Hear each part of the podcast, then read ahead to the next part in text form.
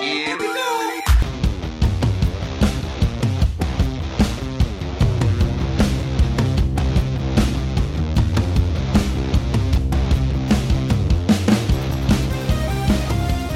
Olá, nintendistas e nintendeiros, sejam bem-vindos a 2021 e sejam bem-vindos ao podcast oficial do Nintendo Switch Brasil, um espaço focado em analisar de forma aprofundada e muito informativa, além de trazer opiniões embasadas sobre tudo relacionado a Nintendo, hoje em especial sobre tudo que vem por aí nesse novo ano, esse ano que não vai ser tão chechelento como esse último foi.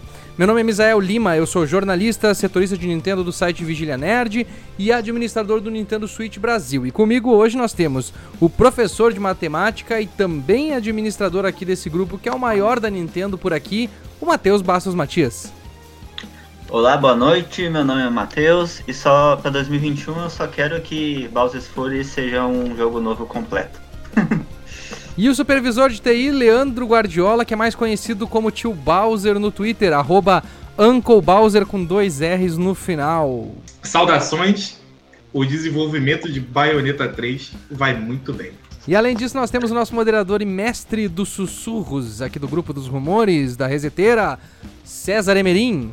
Opa, se quiser começar o ano com o pé direito aí e recuperar o brilho, tem que nos escutar.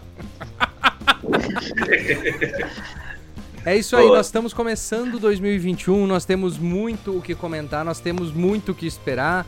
Vai ser um ano de muita coisa empurrada de 2020 para cá e nós queremos saber de que forma a Nintendo vai lidar com isso. Mas antes de mais nada, a gente quer também saber o que você acha que vai vir em 2021. Manda um e-mail com as suas opiniões e a gente vai ler ele aqui para você no podcast nsb@gmail.com. Podcast N de nabo, S de sapo, B de bola, arroba gmail.com. Manda sua opinião, manda sua crítica, manda a sua sugestão que a gente vai ler aqui e vai conversar com você. Então, antes de mais nada, vamos fazer um panorama. O que que vem por aí? O que que a gente pode esperar de 2021 na visão de vocês, que foi de, vai ser diferente deste excelente ano de 2020? É, a primeira coisa que a gente tem que colocar na cabeça é que a gente vai ter muita coisa que era para ter saído esse ano. Acredito que no início a gente não vai ver muita novidade. A gente vai ter muito lançamento de coisas já anunciadas previamente, sem data. As novidades vão ficar para o segundo semestre mesmo. Isso partindo do princípio que o quadro da pandemia vai se manter estável no mundo que eu acredito que não vai acontecer principalmente no Japão. Né? Eu acredito que 2021 a gente tenha mais novidades, né? Não fique tanto tempo esperando por novidades como a gente ficou em 2020. É o que eu acredito que que a gente vai ter em 2021. A verdade que eu mais espero para 2021 é que volte a ter direct, grandes novidades assim. Que não aconteça que nem o Matheus falou, de ficar um período de um mês ali sem nenhum lançamento futuro da Nintendo com data, né? Que nem chegou a acontecer. Acho que é a primeira vez que acontece muito tempo isso. E acredito que vai ter mais lançamento, quem sabe algum desses jogos antigos que a gente tá esperando há anos aí, que nem a Aneta ou Breath of the Wild sai ano que vem, né? Pois é, eu acho que, que foi. Ano passado foi um ano extremamente xarope, esse comecinho principalmente. Janeiro e fevereiro foram mirrado de notícia nova. E era a nossa esperança que eles fossem dar algum anúncio uh, antes de estourar o Covid de verdade. Mas aí chegou ali, em fevereiro a gente viu que não ia rolar nada e foi um ano magérrimo, assim. Apesar de ter ótimos lançamentos, foi um ano bem magro, uh, bem espaçado e com um acúmulo de informações desenfreado ali em setembro, outubro e novembro que foi, foi, foi um pouco tenso, assim. Eu acho que... Inclusive a decisão da Nintendo de mudar o processo deles de fazer direct, eu acho que foi bem deprimente, assim, bem, bem triste de acompanhar. Eu acho que nos outros anos, normalmente a gente tinha o jogo de Holiday anunciado até março, assim, até final de março. E esse ano a gente teve só lá para setembro, né? Os, os jogos de Holiday, que foi o Mario Kart, Mario 3D All Stars e Hyrule Warriors, né? Ah, depende, e se aí... tu pegar 2017, por exemplo, a gente teve ali Xenoblade anunciado mesmo em setembro, né? Teve ali umas informações de que poderia sair no final do ano, mas em dezembro. Quando foi firmada a data dele foi dezembro mesmo. E uh, Smash eu acho que já foi um pouquinho antes, né? Smash já Não, em 2017 a gente teve os, os games de Holiday, né? O Mario Odyssey já anunciado em janeiro, né? Eu, eu falo do grande game de final de ano que a Nintendo sabe que vai vender uh, 10 milhões de cópias para mais e tal. Uhum. E 2018 a gente teve Smash anunciado em março. 2019 a gente teve, teve Pokémon anunciado em fevereiro, se eu não me engano. Ou janeiro, não lembro. Foi, foi, acho que foi fevereiro, porque foi, foi aniversário fevereiro. de Pokémon. Uhum, aniversário de Pokémon, eles Mas- fazem alguma coisa. E Luigi mesmo, que também saiu ali pela época do Holiday, né? eh, Já tinha sido anunciado. Eu digo anunciado mesmo, porque a gente não sabia o que ia ter no final desse ano. A gente não tinha. A gente tinha algum um pingo de esperança que tivesse Bayonetta 3 ou até Breath of the Wild 2, mas não saíram, né? E os jogos que saíram mesmo no Holiday a gente soube lá em setembro só. Então foi um ano bem estranho. É, eu tento, eu tento enxergar a coisa com, do ponto de vista do copo meio cheio. Assim, a gente considera que foi um ano fraco, mas a gente estava mal acostumado, porque são três anos onde o Switch nos bombardeia com um lançamento bombástico atrás do outro. Pá, pá, pá, pá. Se você parar pra pensar, 2020 teve muitos lançamentos assim incríveis que você só consegue jogar no Switch. É porque a gente nivelou pra cima, né? A gente nivelou pra cima. Mas tá longe de ser um ano ruim, na minha opinião, assim. Claro que eu espero muito mais de 2021. Mas é, é, é como eu disse, a gente está partindo do princípio de que toda a situação da pandemia vai, vai se estabilizar, vai ficar sob controle. E, na verdade, a gente está com tanta incerteza em 2021 quanto a gente estava no início de 2020, entendeu? É, Eu, sinceramente, estou mais pé no chão quanto a isso. Entendeu? Eu não falo nem tanto quanto a lançamentos, eu falo quanto a novidades, assim, a frequência de novidades. A gente saber o que vai vir pra frente. É, Isso o que eu acho que a grande falha, a grande falha de 2020, que eu espero que não se repita em 2021, foi a comunicação. É, A comunicação da Nintendo foi terrível com, com a comunidade. Foi muito, muito, muito ruim mesmo, assim. É, a gente já falou sobre isso, não vale a pena chover no molhado, mas é, o Direct, ele fez falta. Ele Assim, precisa a voltar. Direct E uma coisa que eu quero saber, assim, ó, em relação ao Covid, o que, que vocês acham que isso deve afetar? Porque a gente ainda tá hum, passando por essa crise, tá passando por todos esses problemas, mas o que- ao que parece, os métodos, os meios de produção e principalmente a questão, assim, de tecnologia tá meio que voltando ao normal. Por mais que tenha todos os cuidados. Agora que você sabe um pouco mais, tá começando esse- esse processo de vacinação. Por quanto ainda deve se alongar essa nhaca na indústria dos games? E o que, de, que- de que forma isso ainda vai impactar os estúdios que estão sofrendo pra colocar o jogo na rua, né? É, eu não sou especialista, né? Mas assim, o que eu vejo é que não é que voltou ao normal, é que a- as pessoas entraram numa inércia mesmo e estão só indo pra frente sem olhar pra trás, entendeu? Mas eu tenho medo de que uma segunda onda muito forte possa, possa acontecer de novo. Quer dizer, de novo não, né? Possa acontecer e, e impactar de novo a indústria. E é aquilo que eu disse, eu não sou especialista, mas é, eu vejo que é muito provável, sabe? As pessoas estão tratando esse ano novo, de 2021, Réveillon, clima de festa, como uma página nova sem pandemia. É, Na que, eu, verdade, é que eu acho não vai também que, tipo nada. assim, ah, o, que, o, que mudou, o que mudou um pouco é que na outra vez eles foram pegos de surpresa, então eles tiveram Sim. que readaptar a estrutura de trabalho deles. Agora tá, tá adaptada essa estrutura, o pessoal tá trabalhando de casa, sabe? As coisas estão funcionando. A gente tem visto alguns resultados disso na indústria na questão de desenvolvimento de games, porque os jogos estão saindo, né? Ah, teve alguns com problemas técnicos bem graves, como foi o caso de Cyberpunk, mas principalmente nas outras plataformas, não no PC. Mas eu acho que agora os estúdios, eu acho que talvez não vão sofrer tanto esse ano, porque eles já estão preparados para isso, né? É, o meu medo, sinceramente, é a Nintendo em si, porque a gente sabe que a Nintendo ela, ela, ela, ela é lenta, né? Ela, em alguns aspectos, ela, ela anda a passos de tartaruga. Então, eu não sei se ela já está adaptada 100%, sabe? E uma coisa que eu acredito que vai acontecer muito é que o desenvolvimento de um jogo é longo. Então, muitos jogos que seriam 2021 já atrasaram, já vão ser para 2022. Com Só que certeza. talvez aquele jogo de 2020 vai sair em 2021. Então, a gente não vai nem ficar sabendo disso, né? Que acaba, Sim. vai acabar compensando uma coisa com a outra daí. É, pois é. O- po- Porém, em questão de anúncios, eu acredito que vai melhorar, porque se pegar parte no showcase de setembro, já foi ao vivo, coisa que os anteriores não tinham sido, que é algo que exige um trabalho maior da empresa para fazer. Então, talvez a Nintendo já esteja se preparando para poder voltar a ter anúncios ao vivo, de repente um direct grande ou alguma coisa assim. Como o Misael comentou, eu acho que, que eles estão mais preparados, né? Assim, mesmo, mesmo a Nintendo, eu não acredito que, que eles ainda não estejam preparados. Eu acho que pelo histórico agora de final de ano que a gente teve, como o César falou, da Direct ao vivo, do evento do Mario, eles estão mais preparados dessa comunicação com o público. E eles estão anunciando várias coisas, né? Tipo, não deles exatamente, né? A única coisa é, é 3D World, mas eles estão eles estão anunciando coisas. Então eu acho que, que eles estão mais preparados sim. É, e é, eu acho o que, que me preocupa é que eu não sei sinceramente até que ponto essa comunicação e a falta de direct é estritamente causada pela pandemia ou por uma decisão estratégica do presidente, porque o qual ele já se mostrou um pouco é, excessivamente cauteloso com as coisas. É, e, bem, e ele já se mostrou reticente ao formato da Direct, assim, ele já se mostrou um pouco insatisfeito, sabe?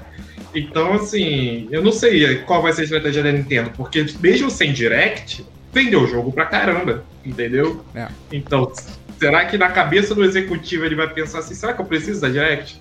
Eu será acho que assim, se, se o departamento de marketing deles for bom, uh, bom, assim, bom a ponto suficiente, for ouvido, vamos dizer assim, eu acho que eles tipo, passarem assim, olha, a gente teve. Ah, a gente pode. A gente vendeu bem, isso inegavelmente ia acontecer. Agora, até porque a, a, vamos dizer assim, o Super o, a coleção do Mario vendeu bem porque teve uma direct excelente. Agora, a, a do Animal Crossing também. Agora, as Partners Showcase não foram tão boas. Então, eles têm isso para mostrar. Olha, o resultado das Partners não foram tão bons assim. A gente teve um péssimo engajamento no Twitter, um péssimo engajamento. É engajamento? É, mas é um engajamento ruim. Uh, ah, mas não tem isso de propaganda, fale bem ou fale mal, fale de mim. Não. Tem alguns momentos que isso é ruim, porque isso começa a impactar, porque daí, ao longo do tempo, como eles puderam ver, as Partner Showcase foram perdendo força. E aí tu tem umas Partner Showcase que ninguém assistiu porque não teve nada de interessante para ver.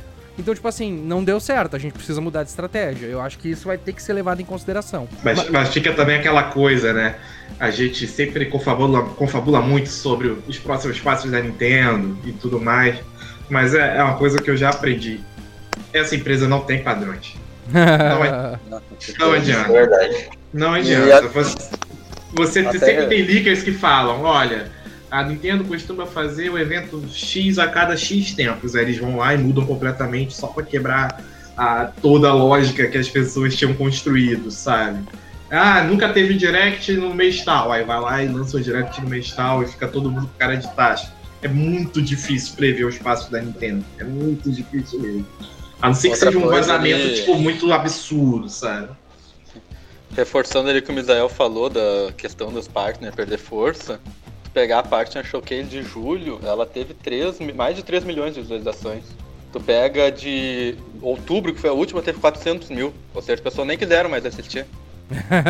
é, que a queda brusca. A queda brusca, Não, isso. é algo. É um é pouco, algo mais, que... pouco mais de 10% ali, vamos dizer 13%. Qual, qualquer pessoa do marketing que olha isso vê que tem alguma coisa muito errada ali. E, o, e, é uma coisa bem óbvia que aconteceu. Mas eu acho, como a gente falou, que pode ser algo emergencial essas partner showcases e não devem ser mantidas em 2021. Mas vamos pro Meat and Potato, a carne e as batatas desse podcast, que é começar a falar daquilo que a gente já tem confirmado para esse ano. Nós vamos começar pelas thirds e lá no final a gente começa a falar da Nintendo e dos rumores que a gente aguarda. Então esse podcast vai ser dividido em várias partes. Se você não quer ouvir sobre as thirds, eu acho que é interessante, tem várias coisas legais. Mas se você quiser ouvir outras coisas, uh, mais, mais sobre a Nintendo, vai mais para adiante ali que você vai ouvir melhor.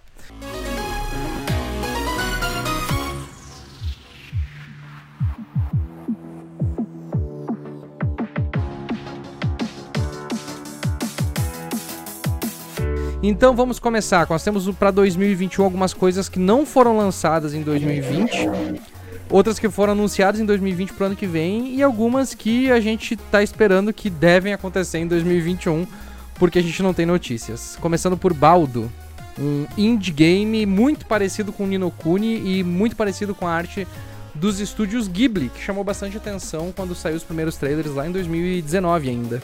Vocês lembram desse jogo? Sim. Lembro. E ele, ele, parece, ele parece ter uma gameplay mais baseada nos Zelda de 3D mais clássicos, né? Isso. Eu, eu, achei esse jogo lindo, assim. Ele é a cara do Switch, eu não sei se vai sair em outras plataformas. Vai, vai sair em todas. Eu achei jogo lindo.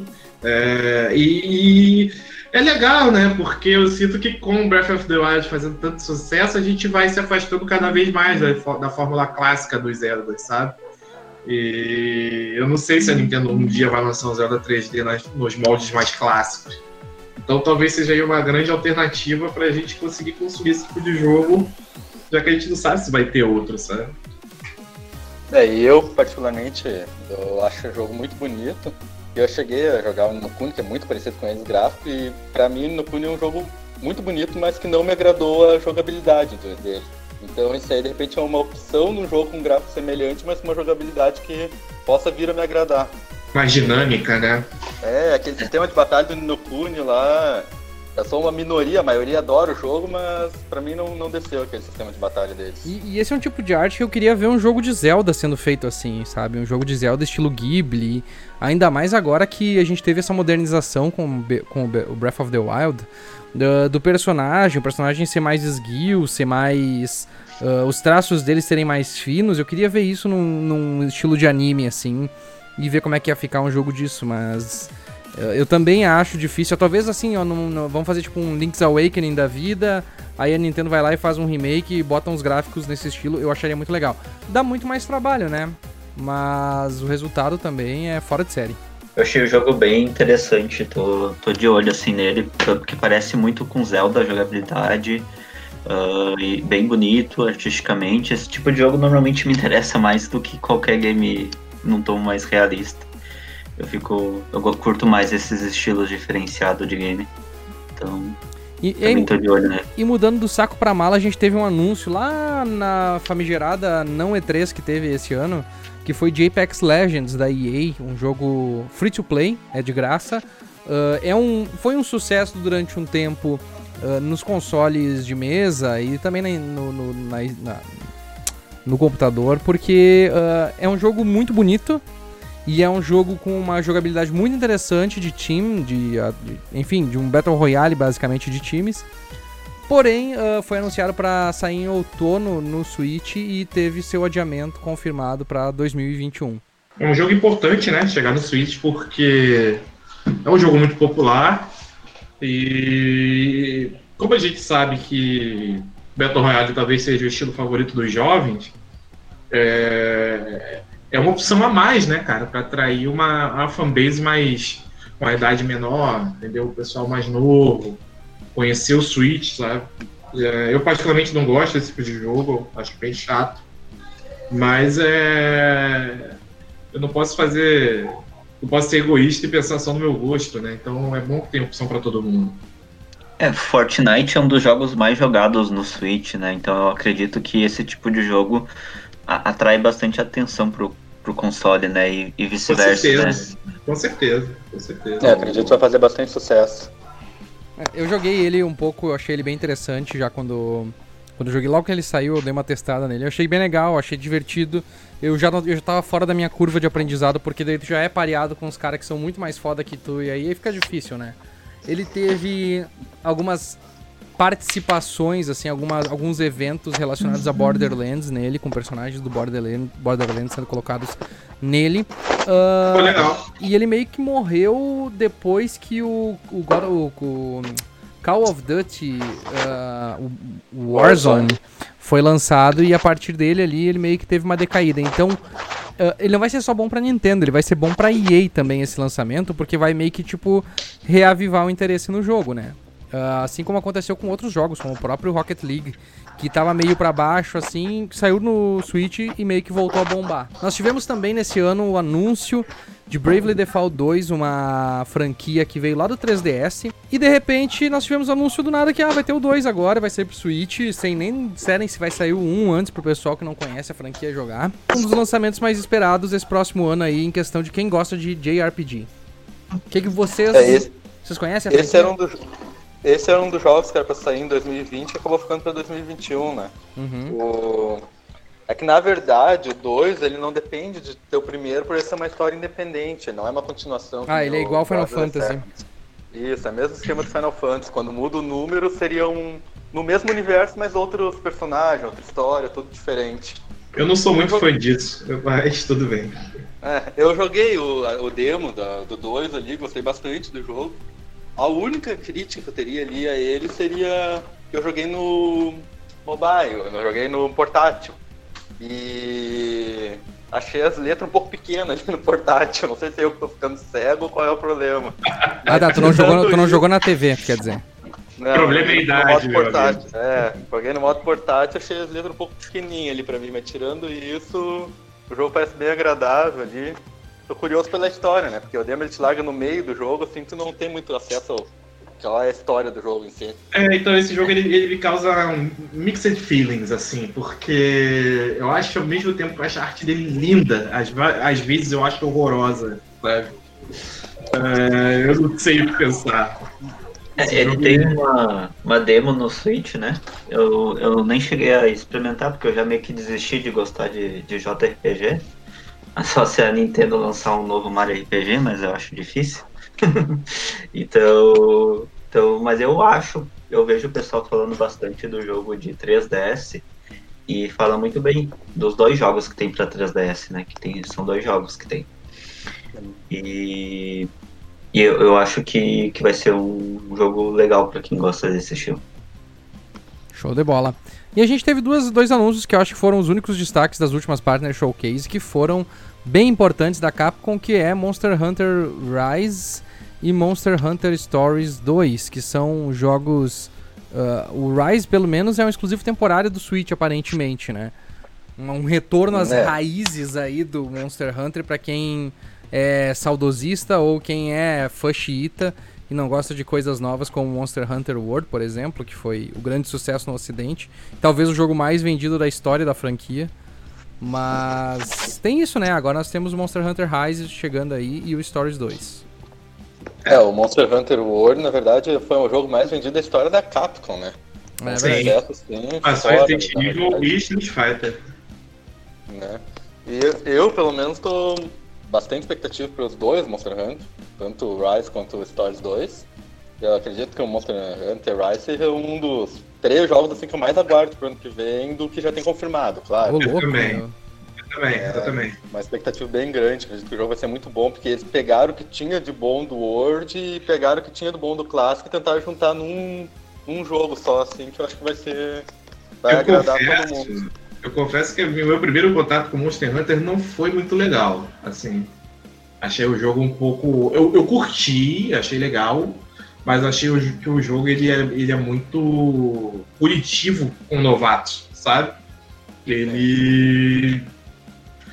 Não te, ele te larga lá, mas não é tipo Breath of the Wild que te larga e, e a descoberta faz parte do, do charme do jogo, não ele te larga e eu acho que ele te pune por coisas que você nem sabe por quê, mas você está sendo punido. Então, assim, não é muito amigável a novatos. É. Ele vai ter uma... O Rise melhore isso, mas eu pretendo me aprofundar no jogo, entender é, melhor. Ele é um jogo, os Monster Hunters precisa ser aprofundado. Tu tem que curtir o grind, tu tem que curtir o, aquele tempo que tu fica preparando para uma caçada, que é preparar a poção, que é coletar coisa para fazer arma, que é coletar para fazer munição, que é melhorar ou fazer buffzinho disso, buffzinho daquilo. Então, tipo assim, para quem gosta disso, é igual planejar uma caçada como se tu fosse realmente sair para caçar um bicho na vida, assim, tu tem que preparar para todas as possibilidades possíveis, né? Então, quem gosta desse tipo, e é um, um grande número de pessoas, aparentemente, ou que gosta desse microgerenciamento, é um prato cheio, assim, né? Janeiro ele vai ter uma demo, inclusive, né? Pra quem quer experimentar. Eu, particularmente, nunca me interessei pelos antigos, mas esse eu achei mais legal, porque ele parece ter umas mecânicas divertidas ali de. E ele tem modo história também, né? Isso, de escalar, de se pendurar nas coisas. Então eu vou testar a demo em janeiro para ver minha opinião geral, assim, para ver se vou pegar ele mesmo. Ou vai ser mais um que eu não vou conseguir jogar e vou desistir. Os antigos eles tinham um problema para mim ali que é a questão dos cenários muito fechados, né? Você dava três passos e já vinha um load. Ah, é verdade, pouco, é muito ruim isso. Um pouco chato. Acredito que nesse aí já, já, já vai ser diferente daí. Sim, aparentemente não tem, não tem, não tem load, load, né? Pelo que eu ouvi falar. Bom, a gente tem também um dos maiores promessas do Switch, eu acho que Desde aquele fatídico janeiro de 2017, quando foi anunciado Shin Megami Tensei 5, foi mostrado algumas imagens e começou e todo mundo, nossa, vai ser um Shin Megami. Três anos depois a gente tem para falar sobre isso um CGI bem meia boca. Então, mas pelo menos eles disseram que sai esse ano. Agora, a gente confiar na Atlus ou não é outros 500, né? né? É, já começa o erro quando você quer apresentar seu jogo e manda um trailer de CGI. Sou, eu já sou hater disso já há muito tempo. Dá vontade de não comprar o jogo só por isso, entendeu? Mas eu, eu tô curioso. Eu tô curioso porque, pelo que eu vi, Shin Megami foi a primeira franquia de, de jogos no mundo que. onde você podia usar inimigos como aliados, se eu não me engano. Ou foi uma das primeiras, não sei. Mas é uma questão de pioneirismo aí. Não, não, não tenho dado aqui agora, mas é, eu achei isso interessante e, e, pelo que eu dei uma pesquisada a respeito da franquia, ela é bem séria, né? Ela tem temas, aborda temas muito pesados, entendeu? É tipo um Pokémon para pessoas com muita raiva no coração. Inclusive, então, aproveitar já e vamos meter aqui na, no balaio que esse ano pra gente, pra quem não conhece Shin Megami, pode conhecer porque vai sair o remaster HD do Shin Megami 3 Nocturne, né? Ainda não sei se a gente tem uma data para isso ainda, acho que não tem ainda, né?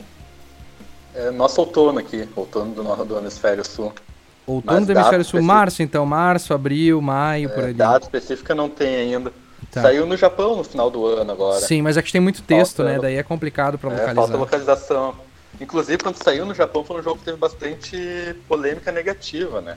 É mesmo? Bastante crítica, bastante crítica. Andaram lançando uma atualização recente que disse que deu uma melhorada. Ih. Tanto crítica a questão do áudio do jogo, que parece que não estava muito bom, e outros problemas técnicos.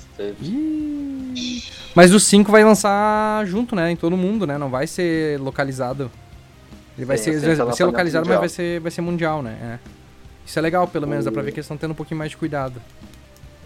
É, acredito que lançar o lançamento mundial assim tende a fazer o jogo ter mais impacto, né? Então acredito que vai fazer mais sucesso no ocidente que costuma fazer quando chega meses depois para nós, quando já até passou a vontade de jogar o jogo. Depois uhum. que tu já viu todo o resto do mundo jogando e tudo, tu já tá em outra é. outro jogo na mente. É, Xenoblade X teve esse problema, porque quando chegou nos Estados Unidos, a galera já tava meio que tipo assim, ah, então tá, já vi todos os gameplay, mesmo em japonês, mas já vi, então meio que tipo desanimou assim, foi bem, bem triste, mas realmente vai ser um vai ser um evento, porque eu acho que é o último grande jogo daqueles anunciados lá em 2017 que vai chegar, né? Todos os outros se concretizaram ou não saíram, como é o caso daquele da que eu nem lembro o nome agora lá de snowboard da Ubisoft. Ah, o Steep, o Steep, aquele lá foi cancelado já. Foi cancelado, é. Mas acho que fora, fora esses, cara, era o, o Shin Megami é o último, assim, daquele dos moicanos ali, aguentar aquela fatídica apresentação. Foi outro, que, foi outro que demorou muito e demorou. veio um, um jogão, né? É, então verdade. espero que aconteça o mesmo com Shin Megami Tensei 5. E a Atlus ainda vem com Persona 5 Strikers, uh, já teve o lançamento em fevereiro do ano passado. Foi aquele lançamento que saiu lá, que é uma versão Musou do Persona 5, para quem não sabe. Uh, mas saiu lá, as pessoas viram, ah, legal, e foi isso, né? Morreu, assim, e finalmente tá saindo agora aqui. Outro jogo chegando atrasado para nós aqui da. Ah, sim, é. É, eu acho engraçado isso, porque eles lançaram Persona 5 R lá e lançaram Persona 5 e estão lançando um monte de joguinho pequenininho pro Switch e lançaram um monte pro 3DS nesse meio tempo, né? Mas nada de vir, a gente esperando aqui desesperadamente pro jogo vir pra cá, pra, pro Switch e eles ficam se amarrando, assim, que é um inferno. Que o atraso da Capcom, da, da Capcom da Atlus em relação ao Shin Megami Tensei 5 me lembra muito o atraso deles com o crossover de Fire Emblem com Shin Megami Tensei também no Wii U. Foi a mesma história. Eles anunciaram num CG ou só falaram e depois, anos depois que eles lançaram como Tokyo Mirage Sessions FI, né? É, e aí teve toda aquela expectativa e foi um jogo bem medíocre, né? é, os fãs são fervorosos com esse jogo. É, né? eu adoro, mas. É, mas, os fãs é... têm mau gosto, né? A gente sabe. Eu não questiono os otakus, cara. Eles são perigosos. É, bah, o jogo de idol com show, com show. Nossa, aquele jogo é uma bagunça. Tá, mas enfim. Falando em bagunça, a gente tá falando, a gente tem que falar de No More Heroes 3, que tinha Ah, sido anunciada pra esse ano. Teve um trailer maravilhoso no TGA do ano passado. Ah, Tava muito empolgado pra ele e aconteceu o, o previsível, foi adiado. Como eles É, mesmos eu- previram. Eu até, é, exatamente. No final do trailer o cara até brincou, né? Ele falou 2020, uh, 2020 release, né? Ah, ah, como é que ele fala? Ele fala boa Sorte. né? Boa é, sorte. boa sorte com essa data, uma coisa assim. E aquele trailer é maravilhoso, né? Eu acho que quando eu, quando eu vi aquele trailer a primeira vez eu fiquei, what the fuck, assim. É, Muito mais a versão, a versão É, estendida dele é maravilhosa, assim. Às vezes eu assisto de novo só pra ver aquilo. Ah, muito massa, Eu muito acho bom. que o, o Suda, o desenvolvedor principal desse jogo, ele é. Pode entrar ali no top 3 de desenvolvedores fanfarrões ali junto com o Kamiya, sabe? Esse Sim. cara, tem, esse cara tem um senso de humor muito, muito apurado. É. E No More Heroes, cara, é, é isso. É um jogo. É aquele humor bem japonês, assim. Uma hora ele é muito discreto e outra hora ele é bem explosivo, né? Sim, é, é um humor muito sutil, né? Por exemplo, tem que fazer com o Joy-Con, bater o Joy-Con como se estivesse batendo punheta pra acender a É, espada, então- né? É super sutil, É. uma coisa assim. É porque o humor japonês ele é muito extremo, né? Ele é extremamente discreto e você tem que perceber muito a piada pra pegar, ou ele é extremamente escaralhado. E No More Heroes 3 ele vai por esse caminho do escaralhado mesmo, sabe? É. Mas é um jogão, assim. é- os- Parece ser, né? Parece ser. Não, eu digo a franquia em si. Sim, sim. Boa franquia, até hoje entregou ótimos jogos, acredito que o terceiro vai ser um jogão também. Esse, na verdade, é o jogo que eu tô mais esperando, depois, claro, né, de outro que a gente vai comentar aí. Pois então, a gente tem um balainho de coisas aqui que a gente vai falar porque a gente não tem muito o que comentar, mas por exemplo, nós temos Rune Factory 5, que já saiu no Japão, deve sair aqui também. O Is 9, Atelier Risa 2 também, que só falta a localização. Então são jogos para fãs de JRPG, para aquela galera nicho, é, é nicho total isso aqui, mas tem gente que gosta, que vai jogar, que tá querendo, então tá chegando aí. Nós temos Action Verge 2, que é o clássico, é um, é um clássico não, é um sucessor de um indie de extremo sucesso que saiu alguns anos atrás, ah, feito por um cara só, e acabou que atrasou também, era pra sair esse ano, foi um dos anúncios da indie Direct do ano dois- de 2019 e acabou tendo que, bah, não vai rolar, vai ser ano que vem. Mas é um jogo que tá bem esperado aí pra quem gosta de Metroidvanias. Ah, e é um cara que é dedicado ao trabalho dele, meu, não dá pra negar. É, você fazer um jogo sozinho. É. E, e- e- e- prezar pela qualidade não é pra qualquer um. E cara. bom, né, Eu- meu? Bom, o cara ficou anos desenvolvendo o jogo, o jogo saiu, fez um sucesso absurdo. Depois o cara pegou e o filho dele teve uma doença e ele começou a vender edições de colecionador do jogo. A galera comprou e ele conseguiu pagar o tratamento do filho. Bah, é uma história doida, cara. Esse louco aí. É a puta narrativa, né, por trás do, do jogo, assim, né? Isso. Eu, eu joguei um, é maravilhoso esse jogo. Hum, Para muito quem criativo. curte Metroidvania, Eu vou ser é muito sincero, eu não sabia nem da existência desse jogo, eu nunca tinha ouvido falar. Eu tava dentro de uma caixa criada Quando- numa caverna, mas eu juro que eu não conhecia. Quando ele saiu, inclusive a galera, porque ele saiu primeiro só pra PS4, daí a galera fala, e PC, né? Daí a galera falava que era um Metroid de PS4. Aí depois ele saiu pro Wii U, pro Switch, né? Sim. Mas ele ele é muito bom. E a gente tem o Ruin Kingdom, da, o jogo da Riot, feito pelos criadores de Battle Chasers. Vai ser um RPG turn-based. Eu, particularmente, não, não vi lá grande coisa nesse jogo, mas, né? Eu achei a arte bem bonita e, e para mim tem um apelo porque eu joguei LoL durante muito tempo, né? Então tem um apreço por algum dos personagens. É um jogo que eu vou comprar com certeza. É, pra quem é fã de LoL, deve, deve ser algo bom. Alguns jogos que a gente não tem, que a gente ainda não tem confirmação, mas que devem sair. Silk Song, a continuação de Hollow Knight. ah, um jogo que tá sendo muito esperado. A gente gosta muito, praticamente. Acho que todo mundo aqui nesse chat gosta do Hollow Knight. E tá esperando Sim. muito Silk Song sair, porque realmente é um jogo que a gente tá, tá empolgadaço. A dimensão que esse jogo ganhou é, é absurda, sabe? Assim, ele é tratado mesmo como um triple A e todo o hype gerado, a comoção da comunidade é, é, é um negócio surreal, mas, claro, qualidade A, quali- mim é um a jogo qualida- a gostoso qualidade de dele, jogar do início ao fim. é, a qualidade dele não vai ser AAA, porque daí isso significaria tem que ser tirado da PlayStation Store pro rodar mal, né? Faz sentido. Esse, esse é um exemplo de narrativas da história do videogame que vão marcar. É. Mas é, ele é, vamos dizer assim, ele tem uma qualidade de indie, então conteúdo de indie, mas com uh, a percepção do público dele é, uma é um hype de AAA mesmo, né? A galera Sim, ama, ama o jogo original ali e é uma coisa interessante, porque assim, esse jogo saiu para PC, o Hollow Knight, fez um, fez um sucesso ok. Mas ele saiu no Switch, ele explodiu, ele virou uma febre entre o pessoal que curte mesmo, por conta do preço baixo, por conta do conteúdo excelente, por conta da arte. Então, tipo assim, é um jogo que tá ganhando cada vez mais seguidores. E, e ele tava meio que segmentado naquele nicho do PC, assim, a um certo ponto, né? Uhum. E ele chegou no Switch na hora certa, né? Chegou no Switch no, mais pro início da vida, quando o console ainda tinha uma carência de jogos, uhum. já que com certeza ajuda. E é um jogo que para jogar no portátil é, é, incrível, né? Muito bom. Sim. Tem... O primeiro dia que eu peguei ele, eu fiquei 5 horas direto jogando. Porque é, ele é muito, também. é muito gostoso de jogar, de explorar, de, de procurar coisa, de. É, ele, ele, saiu no mesmo, ele saiu no mesmo dia que Fortnite. Aí eu comecei jogando Isso. Fortnite, pensando, bah, legal, Fortnite e tal, tô jogando. Aí, de, e eu tava, eu tinha recém feito uma operação, ia ficar uma semana inteira em casa. E aí daqui a pouco eu peguei e comecei a jogar o Hollow Knight e aí eu não voltei pro Fortnite mais. Foi tipo, foda-se, tá ligado? Eu vou ficar nisso aqui que é muito mais legal. Ah, é sensacional. Jogo sensacional. É, e, e o Silk Song ali foi o jogo que fez todo mundo assistir o último Indie World de dezembro pra não decepcionar, né?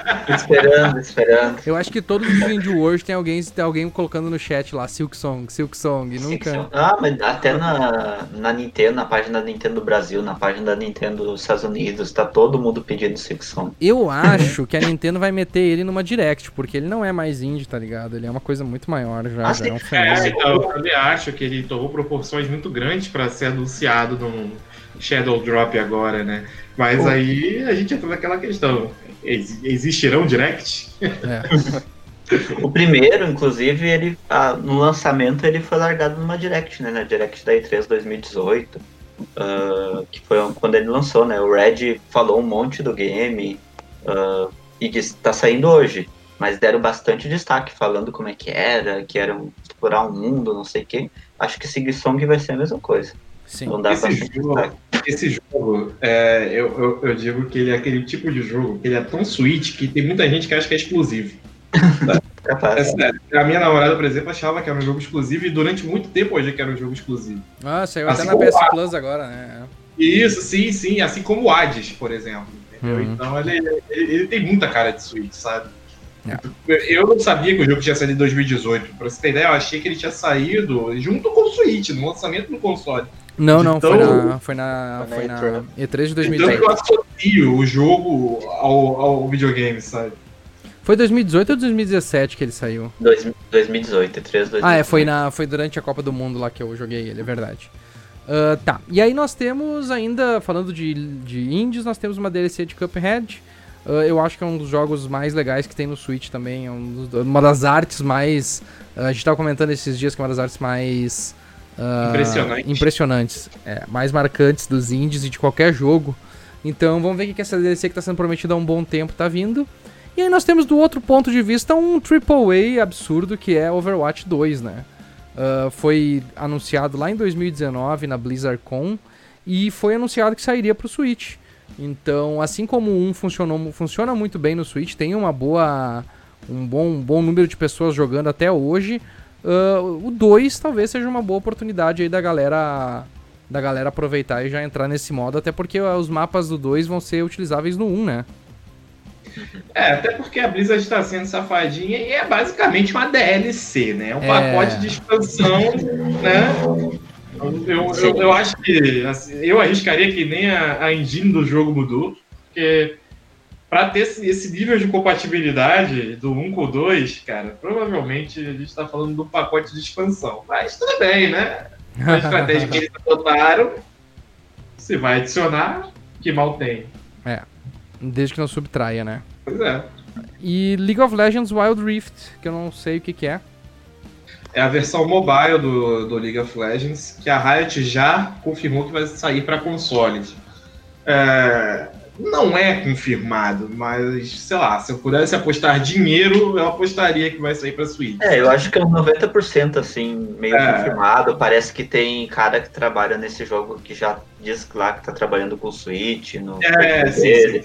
Tem um monte de, de, de, indicação que realmente vai sair pro Switch. Sim, eu...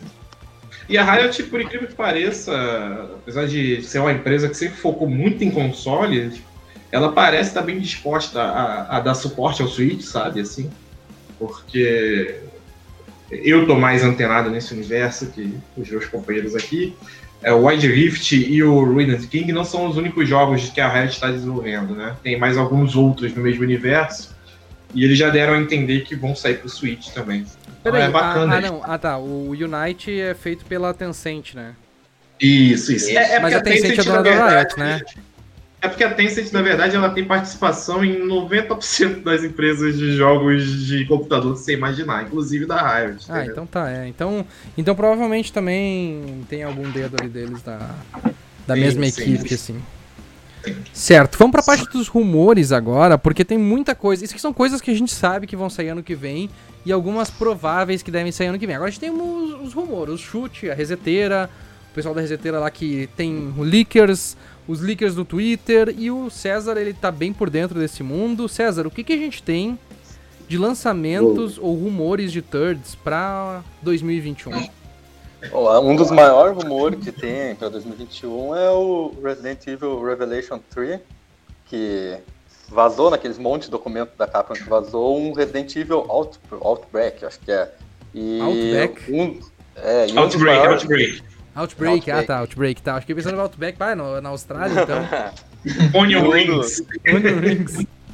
E um dos leakers lá, que é um dos maiores leakers da, quando envolve assuntos da Capcom, que é o Dusk Golem, que ele falou que esse daí é para ser o Resident Evil exclusivo do Switch e que seria feito na Resident Evil Engine, que é a mesma que está sendo Monster Hunter Rise, na versão adaptada dela para o Switch, ou seja, se é feito nessa versão adaptada é porque ele está sendo feito pensando no Switch. Então, se sair para outro console, provavelmente vai ser um port para outro console, mas a versão que eles têm em mente é a versão do Switch. E, a, e até na última vez que vazou esse documento, tinha até a data para o anúncio do jogo, que seria para ser anunciado em setembro de 2021 e lançar no ano fiscal de 2021 ainda. Nossa. Algo semelhante aconteceu com Monster Hunter Rise. Foi anunciado em setembro e lançou em março, dentro do mesmo ano fiscal. Pô, é um é, só forte, né? Um... É só a gente esperar um outro leak pra gente saber se a Nintendo pagou ou não pra ele continuar exclusivo, entendeu? Ah, eu vi, teve esse é. papo também, né? Que a Nintendo teria pago pra ele ser exclusivo do Switch, né? Que provavelmente é, é Pro Monster Hunter Rise exclusivo, um valor pra ser exclusivo temporário e outro valor pra ser exclusivo permanente. É, eu não Nossa. sei como é que funciona. Eu não sei como é que funciona as diretrizes internas do mercado, mas eu acredito que seja por aí mesmo. A desenvolvedora vende o jogo e, e joga as cartas na mesa, olha. É, mas não é Nintendo, né? Fica só na sua plataforma. Y mesmo... vai para as outras depois de um tempo. Acredito que seja essa, pelo ah, menos, não. a jogada, assim. Como o César comentou. Né? vazar da Capcom aí. Desculpa, esse documento vazar da Capcom aí também informou que a Sony pagou para ter exclusividade no, da versão em primeira pessoa. A primeira pessoa não, em realidade virtual no, do Resident Evil 7. Para lançar primeiro lá e depois no PC. Então, na verdade, todo mundo paga pra conseguir o primeiro, né? É, a Sony é uma das que mais paga pra, pra ter exclusividade temporária da Capcom, né? Basta a gente ver Street Fighter V, que não foi temporária, foi exclusivo mesmo, né? Uh, e como isso também fudeu com o desenvolvimento do, do, do, do Street Fighter V, porque ele não estava sendo pensado para ser um jogo uh, de uma plataforma só, e quando foi, acabou que a pressão da Sony fez com que o jogo saísse meia boca, assim, né? Então. É como entusiasta de jogos de luta, eu fico com muita pena, sabe, assim, da, da equipe de desenvolvedores de Street Fighter, porque claramente os caras queriam fazer um negócio melhor e, cara, foi meio vergonhoso o lançamento desse jogo. Mas não, Ainda é, né? Até hoje, até hoje ele não se segura, é, não se segura é. muito bem. É, mas é, não convém, né, a discussão aqui. Aqui, aparentemente, né, só para esclarecer, eu acho que esse pagamento é feito em marketing, né? Não é que ela paga especificamente. Não, não, Ela é, tem grana, o- tem grana pro desenvolvimento do jogo. Foi. Ela É. cede. Não, o. O- o da Nintendo Monster Hunter Rise. Foi em troca Ah, tá. de marketing. Ah, sério? todo- Ah, por isso que tem É. todo, teve direct exclusivo e tudo isso é É, os posts do... no, do Facebook, tudo isso tem um valor que a Nintendo cobra, né? É, mas a gente tem que Ah, não tem almoço grátis. Mas a gente É. tem que pensar também que isso tudo que vazou, gente, é uma gota no oceano. Com certeza tem Ah, dinheiro envolvido também. Com certeza. Sim, sim. Não, é que é dinheiro, né? Não deixa de ser dinheiro, porque a Nintendo tem que pagar as equipes pra fazer Sim, direct, sim. pra fazer os posts do Facebook, posts de- do Twitter, não é ah, de quanto graça. é que tu acha que custa um estagiário pra postar vídeo no Twitter? É 50 pila ali, tá bom, montar tá os trailers, montar os trailers, porque daí ficou de responsabilidade da Nintendo. Como- Marketing, né? Isso aí, o cara do computador resolve, pô. É, é verdade. Bota... Aliás, É o mesmo cara que vai fazer a edição do trailer, é o que vai postar no Twitter e é o que vai fazer os textos pro Facebook. E Pode de ter certeza disso. desenvolver um jogo ainda. Olha, eu trabalho nessa área, eu sei como é que funciona. É sempre o mesmo cara. o- mas a Nintendo tem trabalhando, ba- trabalhado bastante com o marketing dos jogos da Capcom, né? Além dos dois uh, Monster Hunter, teve também o... o Ghost Ghost in Goblins. é, Ghost and Goblins. Ah, é verdade, and Ar- Goblins. Arcade Stadium também, Uhum. tudo isso aí a Nintendo tá fazendo marketing também pra eles, né? Exclusivos, né? Por enquanto. Por Também. enquanto. Exclusivos. É. Por enquanto é exclusivo. É, como tudo, né? Tudo da Capcom durar? é só por enquanto, por enquanto, por enquanto. Não bota a mão no fogo por eles de jeito nenhum. E vai que vem um Okami 2 aí, né? Nunca se sabe. É, o primeiro fez muito sucesso no Switch, né? Ah, pois é. E a gente já viu. Assim, uma das coisas que a gente viu no ano passado e que agora. E que tava meio que dando alguns rumores que poderia ter um Okami 2 era que justamente a guria daquele jogo da Bethesda que foi anunciado lá na E3, que é aquele de fantasma em, em primeira pessoa. Aquela mina que foi lá e fez toda uma dancinha no palco lá e todo mundo achou ela a pessoa mais fofinha do mundo. Não sei se vocês lembram disso. Ela foi pra Aquela- equipe do Hideki Kamiya e deu a entender que pode- poderia ter alguma coisa relacionada ao Kami 2. É, Bastante. se tem o caminho, eu fico desconfiado, porque. O cara faz tudo, né? O cara tem 10 projetos ao mesmo tempo, assim. Exatamente. Vou, vou fazer 10 projetos e, e os 10 vão ser medíocre pra caralho, assim. Não vou me dedicar a nenhum Olha o respeito, olha o respeito. Vídeo Wonderful 101. Ah, não, não, não. Vou voltar pra respeito. essa discussão. Tem mais algum rumor, ô César? Ah, tem um rumor que, na verdade, esse é publicado pela Nintendo, né? Que como surgiu há pouco tempo, seria o Fatal Frame, né? Ah, é verdade. Tá fazendo 20 Esse anos é ano bem que vem. Isso tá bem quente, né? É, foi agora numa entrevista pra Famitsu que um dos executivos da Koei Tecmo falou que completaria 20 anos ah, da, da franquia e que era para que eles estavam querendo alguma não seria uma surpresa a palavra certa, mas alguma coisa pra celebrar a franquia nesses 20 anos. Então É. já criou a expectativa que tem algum jogo, né? O que, que, que vai ser pra celebrar? É, tipo, eles pegaram e É, falaram assim: Ô, será que a gente podia fazer alguma coisa, hein, Nintendo? Eu acho que vai ser um corte de Wii U, hein? Ah, Pois que tristeza, é, hein? Quando, quando fala em celebração, assim, tu já fica com um receio, né? Um remaster, um port. É porque se for um remaster do Wii U, cara, o jogo do Wii U nem era tão bom assim, tá ligado? Foi tipo um dos mais medíocres da franquia, tipo, não sei por que. Sim, que- sim. Não, não vejo. Foi- uma coleção também. Talvez uma coleção, com os principais, os primeiros lá, de repente, remasterizadinhos, bonitinhos. Entendi. Legal. Mais alguma E- coisa? Nessa mesma entrevista também teve outros dois rumores, assim, mas não, não relacionado à plataforma. A Konami falou que teria uma novidade de Bomberman em breve, como um jogo com bastante possibilidade de chegar pro Switch, né? Talvez seja aquela versão do Stadia, do online, vindo pro Switch. E teríamos celebração do Dragon Quest ano que vem, também é outro que provavelmente chega no Switch, né? Porque Dragon Quest e Nintendo são ligados, assim. Dragon Quest precisa da Nintendo para vender, a Nintendo vende muito no Japão com eles. Então é difícil esperar que vai ter um grande jogo deles que não saia para Switch. Sim, é quase uma relação simbiótica dos dois, né? É como Final Fantasy e Sony, né?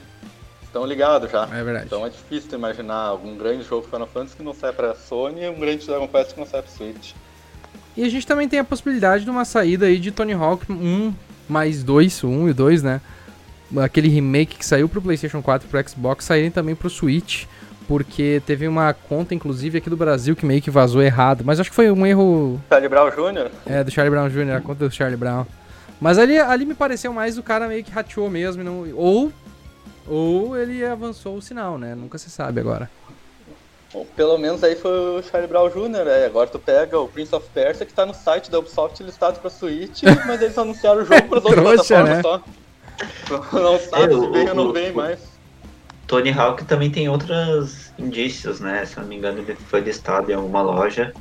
E teve outra no site também, apareceu o Switch.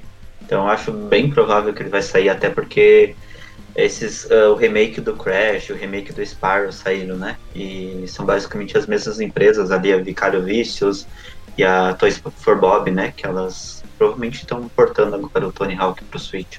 Eu acho bem provável. Vamos agora pra Nintendo, que o negócio. O bicho vai pegar fogo agora.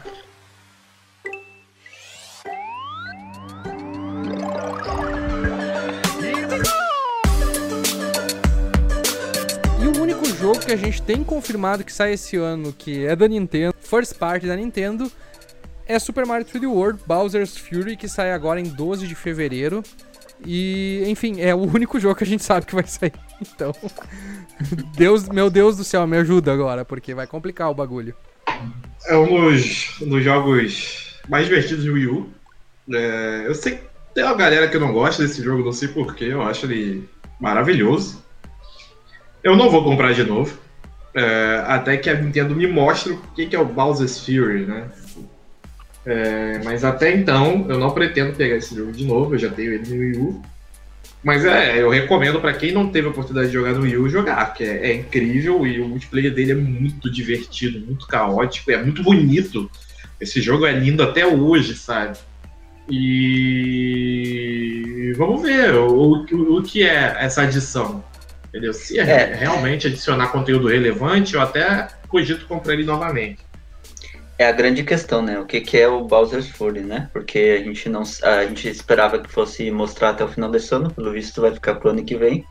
Eu acreditava ali em- em- quando foi anunciado que seria algo bem grande, porque É. o, estu- o estúdio de Mario 3D que está trabalhando nessa, es- nessa expansão, e eu não vejo um Mario 3, outro Mario 3D saindo no mesmo ano, mas a gente pode falar disso depois. Então, eu esperava que fosse algo grande, mas essa demora para mostrar, talvez eu esteja errado. Mas eu espero ainda que seja algo grande, só lembrando que ele tem várias adições, né? O jogo foi acelerado, a velocidade do game, agora o Mario tem novos movimentos, ele vai Sim. ter multiplayer online, né? Inclusive. E a gente também não sabe exatamente como vai ser o online, né? Se vai ser só nas fases e tal, porque a Nintendo não detalhou, ela só falou que tem online. Tá no site, tá no, na eShop. Vai estar em português, E- né? Vai ter em português de Portugal, como era no Wii U, né? Só que no Wii U os americanos não tinham acesso, né? a Esse português. Agora nós temos, né? Porque é free região, né? É um começo. E, e eu acho que Bowser's Fury, assim, pelas análises que eu vi da Gamesplay, se não for algo grande, vai ah, em questão de campanha, né? De, de adicionar assim, campanha pro jogo, talvez outra aposta que eu tenha que seja algo referente ao online. Talvez seja um modo Pode online. ser, pode ser. E eu vou comprar de novo porque eu não tenho mais meu Wii U, né? E é um dos jogos que eu mais gostava, principalmente de jogar multiplayer. Então, com certeza, vou comprar de novo, independente de qualquer coisa. Mas eu ainda tenho minha fé no, no Bowser's Fury. É, eu. Eu joguei o. Oi. Pode falar. Eu joguei o O do. a versão do Wii U e é um dos melhores jogos que tem pro console, muito bom. Com certeza. E eu tô bastante otimista, assim, até a, a Emily Rogers, que é um do- uma das leakers mais famosas, que andou sumida porque tava grávida, de acordo com ela, ou não tinha notícia, né? Porque a gente tava grávida mesmo. E ela falou que esse é o porte do Wii U mais ambicioso que foi feito pro Switch até agora. Que ela já teve acesso ao jogo, que é o mais ambicioso de todos os portes do Wii U pro Switch. Então, acredito que dê pra esperar alguma coisa grande aí. É, é, pelo pouco que a gente viu, é difícil mensurar, mas assim, no teaser, quando mostra o Mario, assim, e a Nintendo faz questão de dar um close na imensidão do mapa, dá a entender que é uma coisa mais aberta, tipo Mario Odyssey, sabe? Só que é, foi um teaser tão curto que é difícil saber o que, que é. É, outra coisa que eu sempre que eu olho é a, o título, né? Porque ele fica bem ao lado do título do game. É diferente, por exemplo, do do Funk Kong lá, né? Do modo do Funk Kong no, no do Tropical Freezer. Que ele ficava lá no cantinho.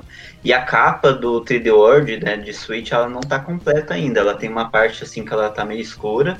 Que provavelmente a Nintendo vai adicionar ali o Bowser's Fury, né? Então ela tá dando uhum. bastante destaque, e é uma parte grande da capa, assim. Então, então por isso que eu acho que talvez. Chave, né? É, eu acho que talvez seja algo grande. Eu acho que em janeiro a gente já vai saber. Começo de janeiro, eu acho. É, sim.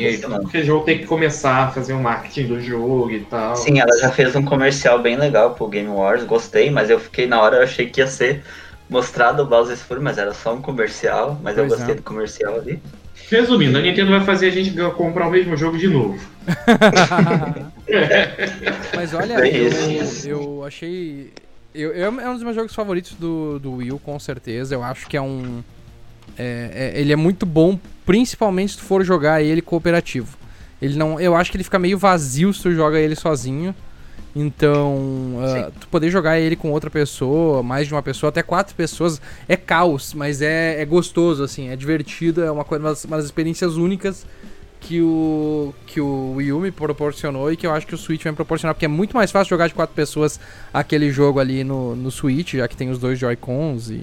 Só precisa mais de dois Joy-Cons e resolvido o problema, né? É só comprar quatro gamepads, cara. é. o, mano, se tivesse, tivesse o, os Joy-Con do Wii U já. Os, os, o emote do Wii U já resolvia, né? É, sim, sim. Mas assim, eu curti bast curto bastante. É o, é o jogo que eu vou comprar, mesmo que não tenha lá muita coisa, porque eu e a Maria gostamos muito, a gente fez live na época, só que na época, aqueles obscuros anos do Wii U, ninguém assistia esse tipo de vídeo, porque, tipo, a não ser os canais focados em Nintendo, daí, daí tipo, nossa, daí, claro, tinha, um, tinha sua visualização. Mas ninguém, ninguém cagava para esse jogo, tá ligado? Não é como o Super Mario Odyssey que. Ele foi pegou bem fogo. É, você só conseguia fazer visualização no Wii U se fosse com o Mario Maker. Era a única coisa é. que fazia visualização no Wii U. É verdade. Não, é verdade. E eu acho que ele foi injustiçado na época, porque no primeiro trailer a galera achava que ia ser um 3D Land em HD. E aí eu acho que a galera meio que botou a impressão inicial por cima de tudo e meio que não ligou mais pro game em geral, sabe? Depois a Nintendo veio com um trailer tribombástico no segundo trailer do game, mas daí a galera meio que já não, não tava mais tão empolgada. Já ia sair os consoles da nova geração, né? PS4, Xbox One. Saiu inclusive junto com o 3D World, né? Então acho que foi umas coisas assim que meio que, que ferrou o 3D World no geral na época. Depois eu ele entrou que... pro Nintendo Selects e ele vendeu, ele come, passou inclusive o New Super Mario Bros. U. E depois ele deu uma reviravolta, mas na época que ele lançou ele foi bem fraquinho, infelizmente, porque é um dos melhores games da geração, vou dizer. Não é só é do Wii U. Eu sou, eu sou a favor do esporte do Wii U, é, tem gente que reclama. Só que, cara, é, é a oportunidade que muita gente está tendo de jogar os jogos desse console que ela não, que ela não teve quando o console estava em voga, o, o, que, que, tu, o que, que tu quer me dizer? Tipo, a galera cai de pau em cima dos portes que vão, que vão do Wii U pro Switch, mas aí, tipo, Last of Us saiu, daí vem Last of Us Remastered um ano depois do Last of Us ter saído pro PlayStation, pois PlayStation é, 3 sair pro PlayStation é. 4. Ninguém, ninguém deu um pio. Ninguém deu um pio, ninguém falou nada. E, e, a gente tá falando de um videogame acessível, sabe? PS3. Agora, cara, o Wii U não é acessível. Não é todo mundo que tem. Não é em qualquer lugar que você acha, sabe? Muita gente no. Cara, é, tem pérolas naquele videogame que iam cair no esquecimento se não fosse esses portes. Por exemplo, Xenoblade Chronicles X é, é, é uma coisa que a gente quer muito pro futuro. A gente já pode até emendar se vocês quiserem. E se hum. vocês hum. acham que vai acontecer. Mas é, é, é, é, e esse jogo ele tá perdido no Wii U, cara, sabe? Ele tá perdido no Wii U. E é muito triste isso. Então eu, eu, não, sou, eu não sou contra o esporte do Wii U, não, verdade. Até falou em Xenoblade aí. Uh, tem um, usuário, assim, não, não chega a ser um leaker porque o cara até hoje não tem credibilidade nenhuma, mas tem um cara uhum. dando como certo lá na Redetera que a Monolight tem um jogo pronto pro próximo ano fiscal agora, para 2021, tá entre abril de 2021 a março de 2022, e que não é a Xenoblade X e também não é aquele jogo lá medieval que vê as imagens. É uma outra coisa diferente disso tudo. Isso aí, rapaz, é o Pokémon novo, o Pokémon Lança, que é a versão revisada do Sword and Shield para as pessoas pararem de chorar. É, Mas daí, vai ter, daí não pode cortar nenhum, né? Porque se tiver corte, não Pokédex. Não, não vai cortar, não, ainda vai adicionar mais uns 300. Aí pronto. ah, e aproveitando então que tá falando de Pokémon aí já, vamos lembrar que tem dois Pokémon pelo menos esperados para ano que vem, quem sabe. Um deles é o New Pokémon Snap, que foi anunciado. Quando é que foi anunciado o New Pokémon Snap? Foi. Junho. Junho? Junho, na apresentação da, da Pokémon Company. Ah, é verdade, isso, isso aí, isso aí, é. E 24 é... de junho, se não me engano. É o Pokémon Direct. É, tá com data a ser definida, é. mas como ano que vem é o aniversário de 25 anos de Pokémon, podemos ter certeza que vai sair ano que vem, provavelmente. Deus, se Deus quiser, 2021 no caso, né? Eu não sei em que ano que você está ouvindo isso, porém 2021. 2021 é bem possível que ele saia. Uh, foi um dos jogos que eu gostei bastante de jogar. Eu não joguei no, no 64 na época, mas eu joguei agora no Wii U, quando saiu pro Wii U. No final da vida do Wii U, saiu no Virtual Console. E é muito divertido. Muito divertido. Jogo completamente diferente. Uh, muito criativo. E eu espero que eles façam uma ótima adaptação, porque eu quero. Acho que vai ser uma ótima oportunidade de, do Switch aí ter mais um jogo de Pokémon. Ser o, vai ser o console de Pokémon no final das contas, né? Vai ter todos os jogos de Pokémon praticamente possíveis e inimagináveis. Graças a Deus. É, é, é, é um dos é um dos trabalhos da, de uma das parceiras da Nintendo, né, Bandai Namco, que, é.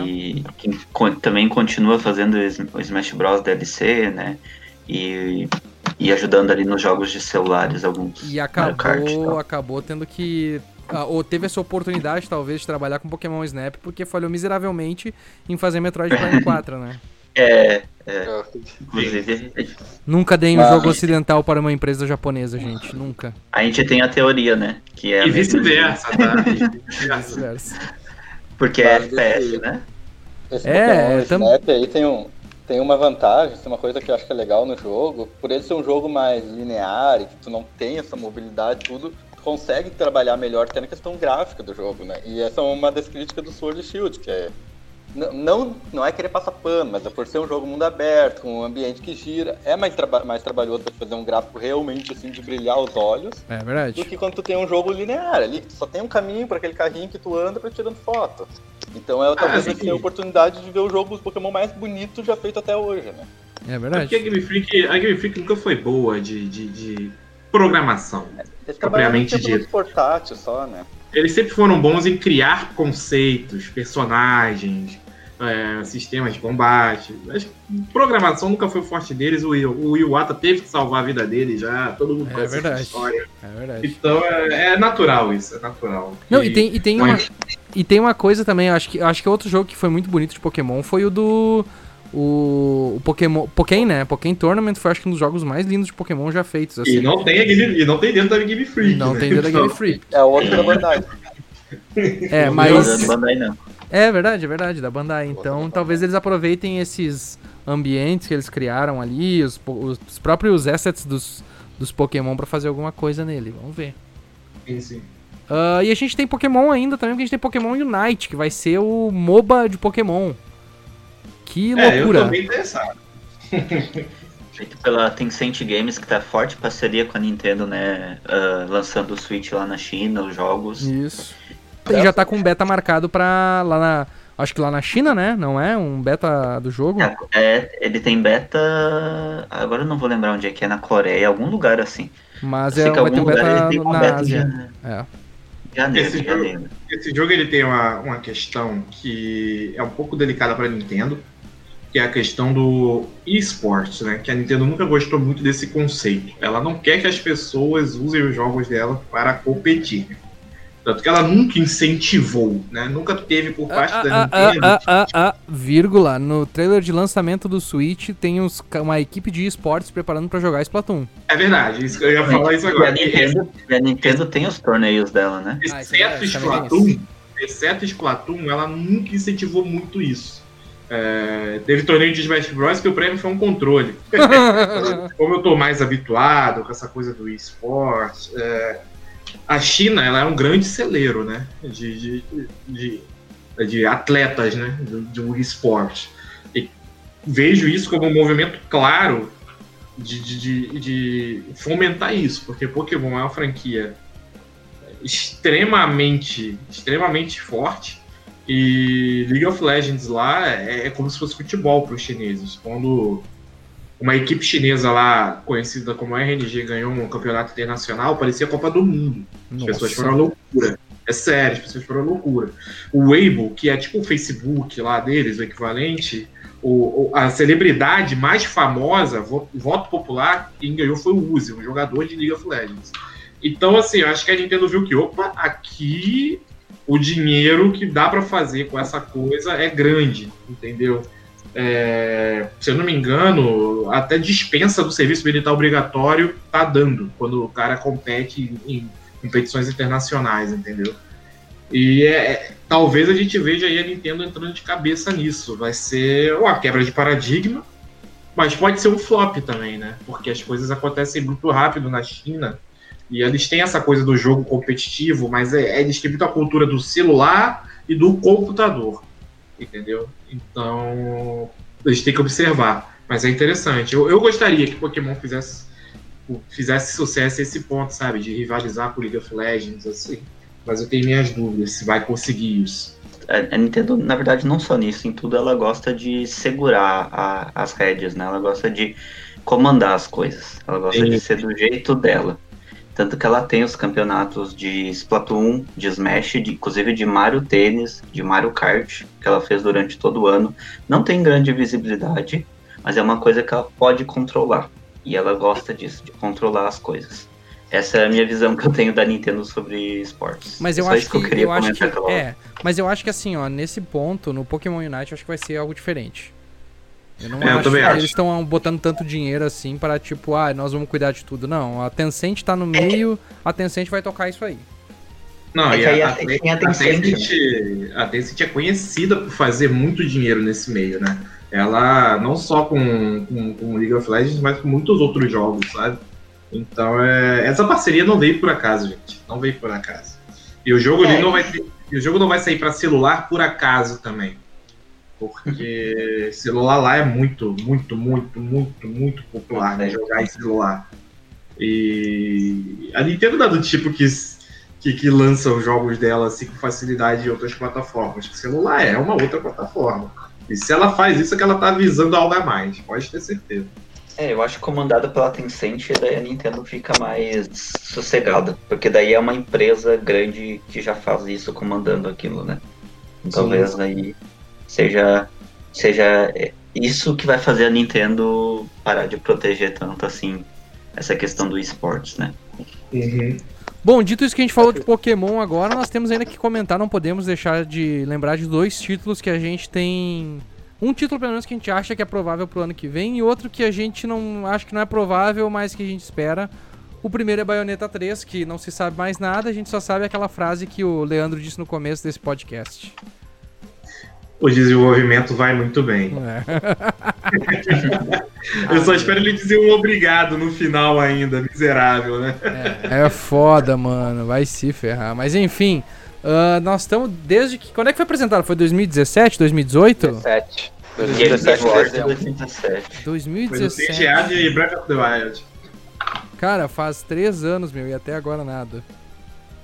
É, já começou o erro pelo teaser de CGI, né? que É, olha aí, ó. Já começou o erro aí. Entendeu? Mas eu acho, acho que foi necessário, porque, porque como eles anunciaram o port do 1 e 2, eu acho que seria meio ruim sem mostrar que o 3 pelo menos está sendo feito.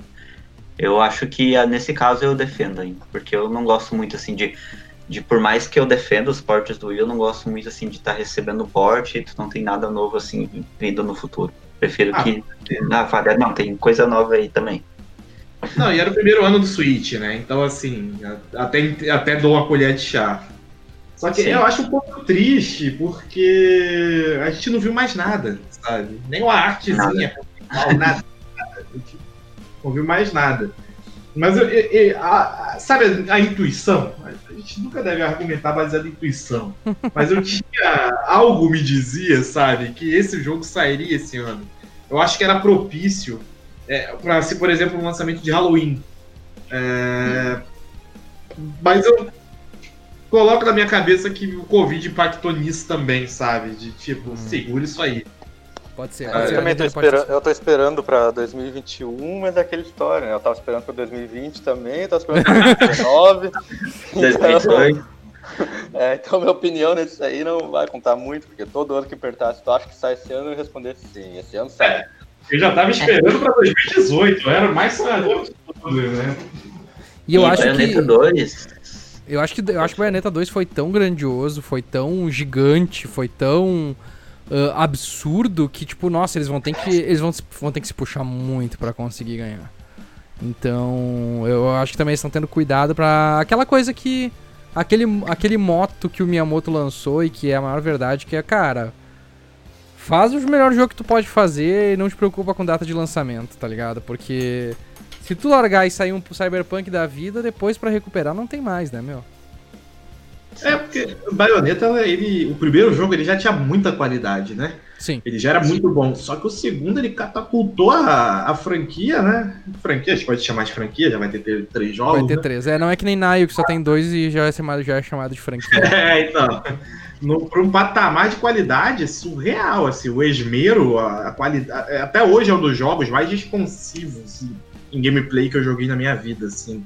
É muito gostoso, você sente no comando, tudo é muito rápido, tudo acontece com precisão. Então é. Tanto que a Nintendo adotou né, a baioneta, o personagem, a propriedade intelectual. E, Sim. e é até interessante isso.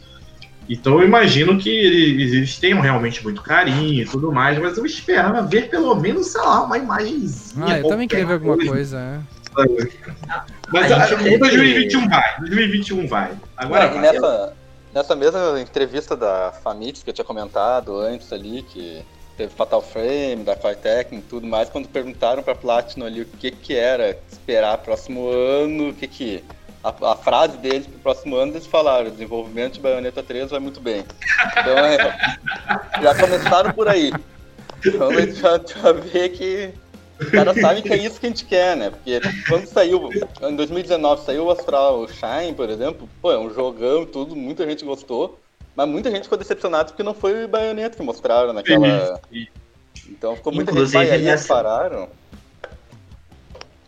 Inclusive nessa direct que eles anunciaram o Astral Chain, né? Eles falaram, né? Que o desenvolvimento de Bayonetta 3 estava muito bem. o cara da direct. É, eu ia comentar isso, É. que teve esse, teve esse update diretamente pro público, né? Não só em entrevista, teve numa direct. O cara falou, desenvolvimento de Bayonetta Sim. 3 vai muito bem, mas a gente tá mostrando aqui a Astral Chain. É, mas é que vocês têm que ver que, tipo, até depois o pessoal analisou o que que essa frase em kanji, que é a letra, a língua do Japão, e, de- e era a baioneta em 2021. Não, e- e- os, desenvolvedores, os desenvolvedores são tão sacanas que eles perceberam que virou um meme. E agora os caras usam isso como um mantra. Sim, cara. Que filhos da puta do caralho. Que filhos da puta. Que nojo, que raiva, que ódio. Às vezes a pessoa não pergunta nem de baioneta, pergunta de outro projeto, eles largam lá o desenvolvimento de baioneta 3, vai muito bem. E a gente tem ainda. A gente vai falar mais em um pouquinho depois ali, mas tem Metroid Prime 4 que a gente tem menos do que baioneta ainda. A gente só sabe que tá sendo feito. É, Então. teve- Se eu tivesse que apostar dinheiro, se eu fosse- fazer o bingo do tio, eu colocaria o meu feijãozinho ali, apostando que a Nintendo vai mostrar um teaser CGI só pra. É isso que vocês querem, seus filhos da puta? Toma, toma aí. Só É que a Nintendo não faz isso, né? A Nintendo não mostra mais teaser. Ela, ela anuncia o jogo e diz assim, ó, daqui a seis meses ele tá saindo. E aí tu fica, ah... Então Porque tá. assim, se a gente partir que o desenvolvimento de um jogo pode durar até 4, 5, 6 anos, gente, esse jogo não sai em 2021. Não, Desculpa sabe. É, desapontar. eu, eu É. tenho zero expectativa que ele saia. Não, ele não sai nem em 2022, gente. Vai sair no final de vida do, do Switch. Provavelmente vai ser, talvez, o último grande exclusivo do Switch, cara. Que ele foi recomeçado no final de 2018 ali, né? O desenvolvimento. Sim. É muito difícil que É. ele saia em 2020. Do zero, sabe? Do zero. Eles estão contratando gente até hoje. Vocês ainda estão ainda no, pro- no processo de contratação, amigo. É. Eu acredito que desses, desses rumores, desses jogos anunciados pro Switch aí, que não tem data ainda, dos mais antigos, esse aí é o que menos tem chance de ser ano que vem. Nossa, Por outro lado, acredito que a gente pode ver Metroid ano que vem, né? Só que de outra forma, daí. Ah, é verdade. Ah, Talvez não. A não ser que a Nintendo contrate os funcionários da Naughty Dog e da CD Projekt Red, dê chicotada neles e ruxe o jogo em um ano. Tá, mas tem, tem, tem rumor de Metroid 2D, né, César? Metroid 2D é um dos principais rumores, na verdade, desde o início do ano diziam que era para 2020, agora estão falando que é 2021, início do ano até. Acredito que esse aí é um dos jogos que deve vir para o ano que vem. E tem o clássico rumor do Metroid Prime Trilogy, que desde que saiu o Switch tem esse rumor, né? É, virou meme também, né? É, então adianta. Mas até acredito que esse aí talvez fosse para sair, mas como houve o atraso do 4, de repente aproveitar atrasar também o lançamento dele para deixar mais próximo o lançamento de um do outro, né? Mas é que, aí que eu acho, são três jogos para jogar, tem que dar tempo pra gente jogar esses três jogos. Lança logo pra gente matar a coceirinha. É. É, o Metroid 2D a, a gente teve ali, né, com 3DS Samus Returns, que é um jogo muito, muito bom em qualidade, a galera gosta, foi bem criticado pela imprensa, né? Uh, foi bem avaliado. E eu acho que, inclusive, pode ser até o mesmo estúdio que, que tá fazendo desde aquela época, né? O Metroid 2D. Eu já vi alguns rumores dizendo que seria um port desse jogo, outros dizendo que seria um remake do Metroid. Eu não acredito, porque não acho que levaria tanto tempo. Eu acho que pelo tempo. Né, é porque não... com, com pandemia, todo esse conceito de tempo é, fica deturpado, né? Não, não sabe, mas eu né? acho que se ele fosse pra sair pro Switch, ia ser em 2018. É isso que eu tô falando, porque sair em 2018. Ah, sim, sim. É, é porque o que eu quero dizer é o seguinte: de repente, um projeto simples passa a ser um projeto complicado. A gente não tem como saber os bastidores, né? Eu mas, entendo, eu, particularmente, mas eu, particularmente, torço por um, por um jogo novo. Um jogo novo. Eu também. que vai ser um eu jogo quero... novo eu confesso que eu tô, que começando assim, a ficar, eu tô começando a ficar um pouco enjoado de remakes, sabe? Eu quero jogo novo. O Samus Returns, ele já é meio que um jogo novo, né? Porque ele é um remake, mas ele é um. Ele é, foi todo refeito, né? Adição de mapa, armas e tudo mais. E ele tem uh, ambientações novas, assim. Então eu fiquei muito curioso do que o que, que a Nintendo, né, e aquele estúdio o que, que eles podem fazer num novo Metroid, sabe? Quais as ideias novas que eles podem fazer. Por exemplo, nesse, nesse remake tem uma luta contra robô que não tinha no original. E é, é fantástica. Então, eu, eu quero um novo por causa disso, que eu quero ver o que, que eles conseguem fazer, o que, que eles conseguem fazer de coisas novas.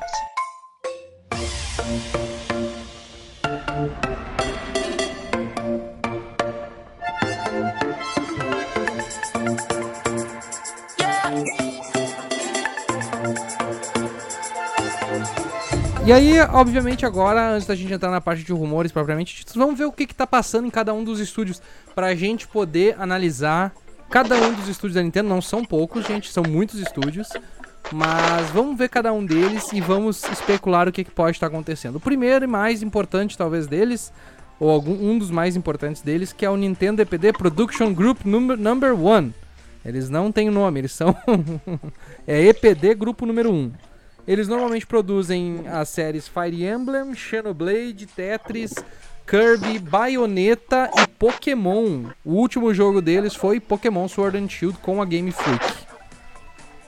É, eles são meio que supervisores, né, das empresas que a Nintendo uh, tem parceria para fazer jogos, né? Uhum. Por isso que eles têm essa supervisão de Tetris, de Pokémon, de Kirby eles trabalham meio que olhando em cima das das das third das, das parceiras né, da Nintendo, vamos dizer assim, então, das seconds, é, third party. Eles devem estar focados em baioneta nesse momento, acredito eu.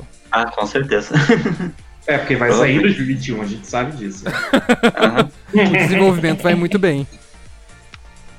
Uh, daí nós temos o Nintendo EPD grupo número 2, que é mais responsável por Smash Bros. e deve estar trabalhando diretamente nas, nas próximas DLCs do jogo e nos outros Sim. melhorias dele, então deve ter muita novidade em relação a isso. Uh, aliás, o Season Pass já saiu do. Já saiu, né? Do Sephiroth. Já saiu. Já. Então tá, daí nós temos o N, a Nintendo EPD Grupo número 3 que tá trabalhando em outra possível. Uh, a gente nem falou isso antes em cima quando a gente tava falando dos prováveis, mas eles estão trabalhando naquele que deve ser o jogo que pode sair no Holiday desse próximo ano, que é Breath of the Wild 2, Olha, né? Eu tenho 99% de certeza que ele sai em 2021. Eu não queria falar isso, para não dar falsas esperanças para ninguém que tá ouvindo, mas eu acho bem difícil ele não sair em 2021. Porque ele é um game que usa a mesma engine do É, Breath of the Wild acho, 1. também acho. Ele é um game que já tá em produção provavelmente até antes de começar as DLC do Breath of the Wild 1, porque ele pega ideias que não foram usadas no Breath of the Wild 1, que o diretor queria usar no, no mundo de Breath of the Wild, e a gente teve o teaser na E3 2019, eu acho que ele só não saiu em 2020 por causa da pandemia. E por causa talvez de Calamity, que talvez eles prefiram deixar um pouco mais pra depois, né? Mas eu acho que ele sai em 2021. Não quero Eu dar acredito. esperança falsa, mas eu acho. Eu acredito que ele vem por uma decisão de estratégia mesmo. Uma questão de estratégia, porque a nova geração não começou, né? É, parece que não começou de fato. Mas a partir do ano que vem eu acho que a concorrência vem de forma mais agressiva, sabe? Vão começar a aparecer os primeiros exclusivos. Acredito que a Microsoft deve lançar algum serviço novo. E a Nintendo geralmente combate esse tipo de coisa com os seus jogos. E se vai ter um novo hardware, eu não sei. Então, acredito Isso é uma que o coisa que a gente pode falar, isso é uma coisa que a gente pode falar mais adiante ali também. Com certeza. Então, acredito que uma sequência de Breath of the Wild é uma boa forma de, de chegar e falar: ó, olha pro meu console aqui que ainda tem muita linha pra queimar. Entendeu? É, eu também acredito que sai em 2021, por esses motivos que você está citando também, e tem bastante os leakers, a maioria que estão apostando em 2021. Uhum. A Emily Roger falou que tem, não sei, não me lembro exatamente o percentual, mas 70, 80% de certeza que sai ano que vem. Então o pessoal tá bem otimista para sair em 2021. E, inclusive esse jogo antes de ser anunciado já tinha rumores, né? O, É. o claro, King Zell lá, antigo, que ele mudou o nome depois pra Capitão Tsubasa lá. E ele já tinha dito lá em fevereiro que seria anunciado aquele ano ainda a sequência de Breath of the Wild, que era pra ser em 2020, de acordo com ele, mas provavelmente seria adiado porque Zelda normalmente é adiado, né? É. Então, é um jogo que eles têm muito. prestam muita atenção no trabalho, eles não lançam de qualquer jeito. Sim. Então eu tenho bastante esperança. É, e, e esse jogo ele é delicado, né? Ele é delicado, porque ele é a sequência de um jogo que é considerado por muitos o melhor jogo da geração. Então, eu acho que as pessoas não esperam nada menos que tudo que tem no jogo anterior e mais. Então, assim, eles vão ter que tomar muito cuidado. Vão ter que tomar muito cuidado. Então, eu acredito que o cronograma até seja 2021, mas com forte chance de ser adiado. Entendeu? Vai depender muito de como vai ser a concorrência, de como vai agir o PS5, o Xbox. Eu acho que dependendo de como foi a, a, a atuação no mercado da concorrência, a Nintendo vai mexer esses pauzinhos aí, entendeu? Mas certeza que Breath of the Wild 2 é uma das armas para 2021. É com certeza. Certamente. Estaremos esperando, então. Eu também tô bem ansioso pra esse aí. E aquilo que o Matheus falou, cara. Já estão fazendo há um bom tempo. Tem uma. Me lembro a história do Majora's Mask. Só que na época, na época do Majora's Mask era uma coisa mais porra louca, assim, né? Vamos lançar daqui a um ano? Vocês conseguem? Ah, haha, duvido. Ah, então tá, a gente vai lá e vai fazer. Aí fizeram em um ano o jogo, né? Malucagem, né? Mas aconteceu. E. É, e ano que vem tem. E ano que vem não, agora, 2021 tem aniversário do Zelda, né? É, tem que lançar, eles, né? vão, eles vão celebrar de alguma forma e os fãs vão perguntar. Então, alguma atualização do jogo eles vão ser obrigados a dar pra nós. Isso. A gente pode até falar depois também do que ela, da ideia que, da, das coletâneas que tem os rumores também. Mas vamos adiante rapidinho. A Nintendo EPD Group, 4, Group número 4 trata tratou da última vez de Nintendo Labo VR Kit. E a Nintendo abandonou o Labo, né? Tudo no Labo. Eu acho que eles, eles fazem mais os jogos casuais, né? Então provavelmente eles devem estar fazendo algum jogo casual pro Switch, alguma Mario ideia Party? nova aí. Não, o Mario Party tem a própria estúdio ali que faz. É, acredito que seriam jogos mais tipo Nintendo Labo, Ring Fit, que usam acessórios, né? Ah, sim. Isso, isso. Ah, depois a gente tem o número 5 que tava trabalhando em Animal Crossing, deve continuar nele por um bom tempo ainda. Sim. Com as atualizações. Eles fazem também Splatoon, né? E Splatoon às vezes tem umas Splat- Splatfest meio que de vez em quando, então devem estar nesses dois jogos por enquanto. E preparando as sequências talvez pros próximos consoles já. Talvez Pensando já, já nas pensou. ideias já, né? O número 6 tá responsável por supervisionar Metroid Prime 4, acredito eu, ou a dar um auxílio pra Retro nesse trabalho. Sim. Aí nós temos a 7 que tá trabalhando, que trabalhou por último em Metroid Samus Returns e meio que sumiu do mapa. Pode estar trabalhando na sequência aí pro Switch, né? Pode ser, é bem Metroid possível. 2D pro Switch. Um Metroid Pode tá remake do ajudando a- original, de repente, pro Switch. A Mercury, Stu- é Mercury Steam, né? Que foi a que fez o Samus Returns, tá, Uhum. pode estar supervisionando ela. E aí a gente tem ah, o grupo 8 que tá trabalhando com. Trabalhou com Super Mario Odyssey e hoje tá em Super Mario 3D World. Nenhuma novidade, devem estar finalizando o jogo nesse momento, já preparando um próximo Super Mario, quem sabe. E aí nós temos o grupo número 9 que trabalhou em Mario Kart 8 Deluxe Arms e agora tá atualizando Mario Kart Tour, mas eu acredito que esse deva ser um Eu trabalho acredito- provisório. Eu acredito que esse grupo é um dos mais fortes pra ter algo novo pro Switch, porque o Mario Kart Tour é esse trabalho, mas a- o trabalho principal é da Bandai Namco, pelo que eu ouvi falar. Ah, Eles sim. meio que trabalham mais por cima, assim. Então eu acho que esse grupo sai algum jogo, algum anúncio ano que vem. Quem sabe o Nintendogs novo. Bah, Eles, trabalharam nos outros dois também. olha, 10, 10, 10 na Famitsu, né? Os poucos jogos que conseguiu sabe? 10 da Ed da Famitsu, assim, é um negócio maluco. Quem sabe o, o Nintendogs com temática mais dark. Imagina os- sonhos realizando. É um, Ni- um Nintendog Souls. Permadeath, tá ligado? Se o boneco morre, ele não consegue ressuscitar ele.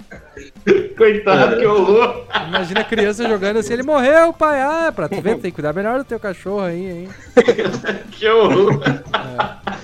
Ia ser bacana. E aí nós temos o grupo 10, e aí acabam os grupos, que é Super Mario Maker 2, deve estar trabalhando nos updates ainda, se é que vai ter mais alguma coisa. É, novos então. Mario 2D, né? Talvez. No final a gente Mario vai dar, 2D. no final a gente vai dar os nossos chutes. Um, um dos meus é relacionado a Mario Maker. Opa!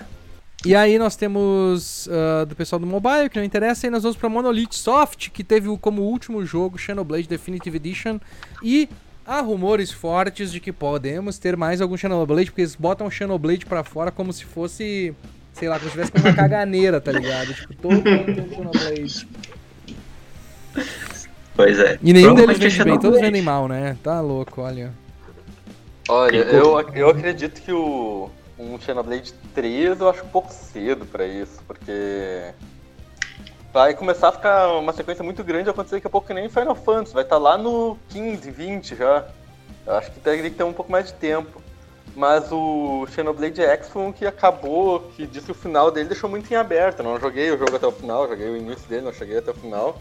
E disse que ele deixou pronto pra uma sequência. Talvez possa ser o próximo trabalho deles. Mas aí É, sem o eu Xenoblade queria- X, né?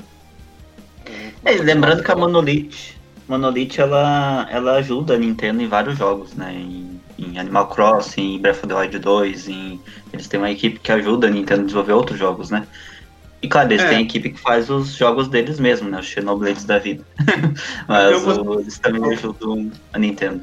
Ao contrário da Game Freak, eles sabem programar, entendeu? São muito competentes. Essa é a verdade. É, eles têm. A princípio, que eu andei olhando, assim, eles têm três estúdios, né? Então, pode ser mais coisa em desenvolvimento em paralelo a isso tudo aí. É, e a gente Eu sabe... gostaria muito de ver uma IP nova deles, É, sabe? Não, é eu mas a gente sabe que é mais né? difícil, né? Vai ser difícil porque ah, a gente viu aquelas, aquelas concept arts deles meio medieval e tal, mas pelo que deu a entender, toda vez que eles apresentam alguma coisa, a Nintendo diz: não, não, não, faz Xenoblade, faz Xenoblade. Xenoblade. tipo, mas não vende Xenoblade, vamos fazer uma coisa que vende de repente. Não, não, faz Xenoblade, faz Xenoblade. Eu não diria nem uma IP nova, eu gostaria de ver eles à frente de alguma franquia já consagrada da Nintendo, entendeu? Pra ver Pra vender mal como também? Tu quer outra franquia que venda mal, é isso? Tu quer outro prejuízo pra Nintendo? Porra! Ah, mas eles, eles ajudaram no desenvolvimento de Breath of the Wild, né? Eu acho que É, eles fazer grama, tão mais- fazer grama como e árvore em Breath of the Wild não é ajudar no desenvolvimento, é ajudar é, a arrumar as coisas. mais suporte, né? É, mas não teve eles em Pokémon Sword e Shield, o pessoal ficou reclamando da árvore lá, É tá verdade, é verdade. É, enfim, acho que é, a Monolith acho que é a grande incógnita do próximo ano. Acho que eles estão ajudando em Breath of the Wild 2, talvez por isso que esteja mais alerdeado esse, esse novo projeto deles. Mas seria legal se em janeiro tivesse uma direct mostrando que não, nós estamos com um jogo novo aí, vai sair no, no futuro aí próximo e vamos que vamos. Vocês precisam transcender e aceitar que não há mais direct, gente. Todo ano eu começo com essa, expecta... com essa esperança, eu não vou deixar ela morrer. Desconstruam esse conceito. Acabou, acabou, já era. Subversão de expectativas do Furukawa. A ND. Cube, a ND Cube, que é outra produtora, o último jogo que eles fizeram foi Super Mario Party e devem estar trabalhando uma sequência aí, Super Mario Party 11, de repente. É.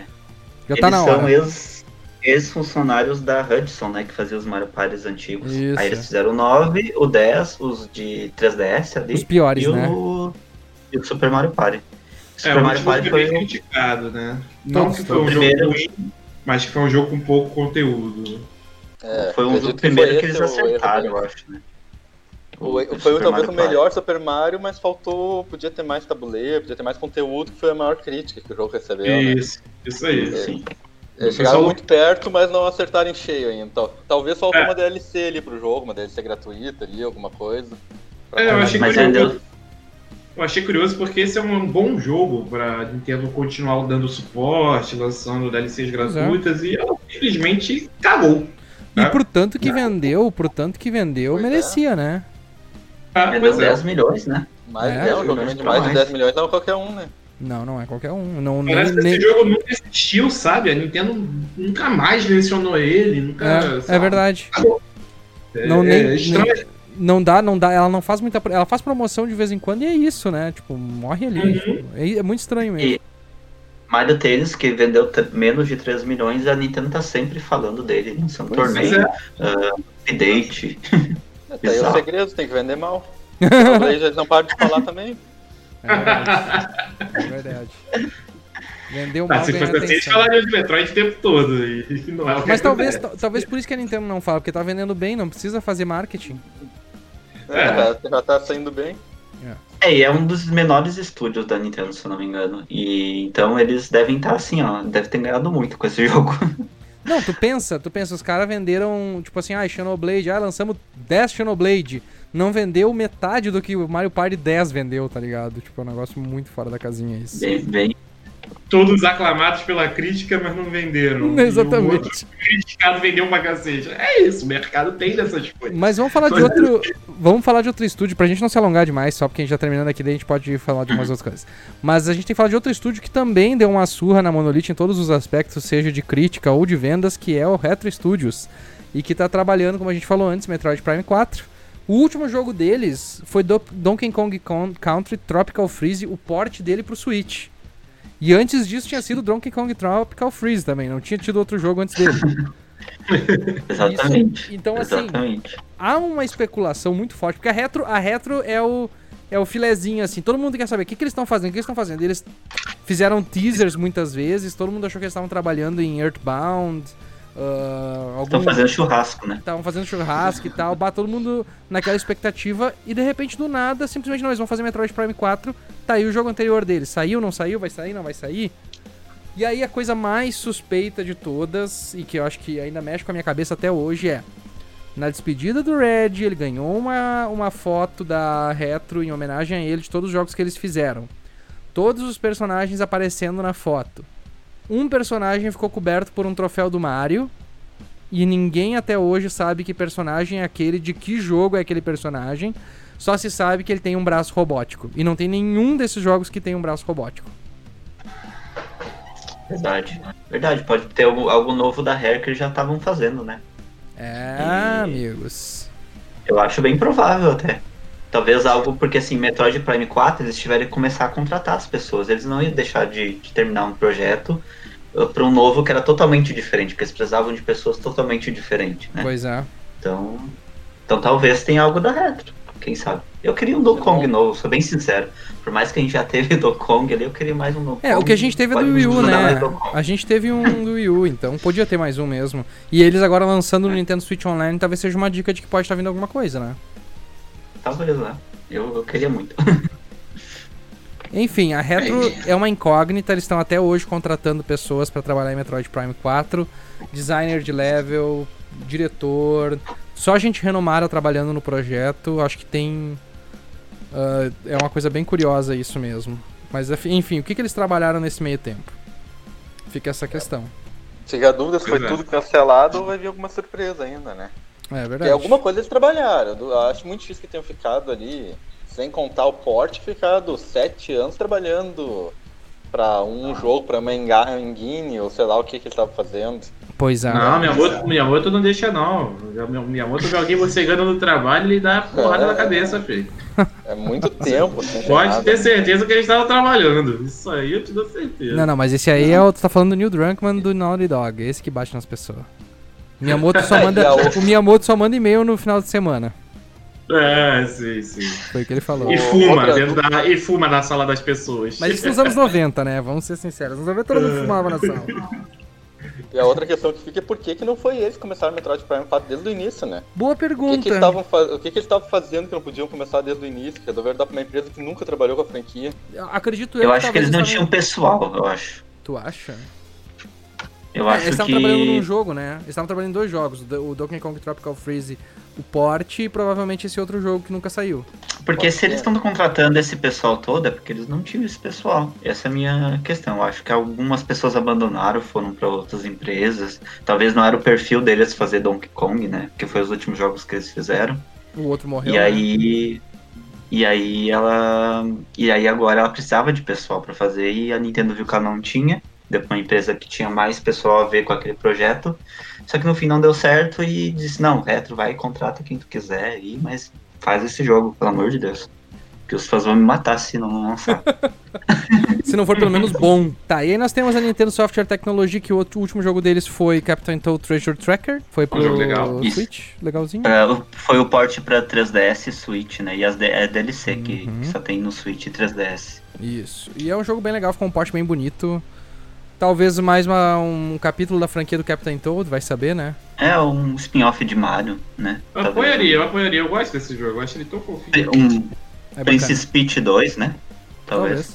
Quem sabe. É, vai saber, né? Nintendo Europe Research Development, que só trabalha com Nintendo Switch Online e os serviços de games do NES também ali, então, talvez talvez trabalhando aí num, num novo num novo console pro Switch Online, nunca se sabe. Ah, é, é importante ah, lembrar aqueles que fizeram também o 3D All Stars.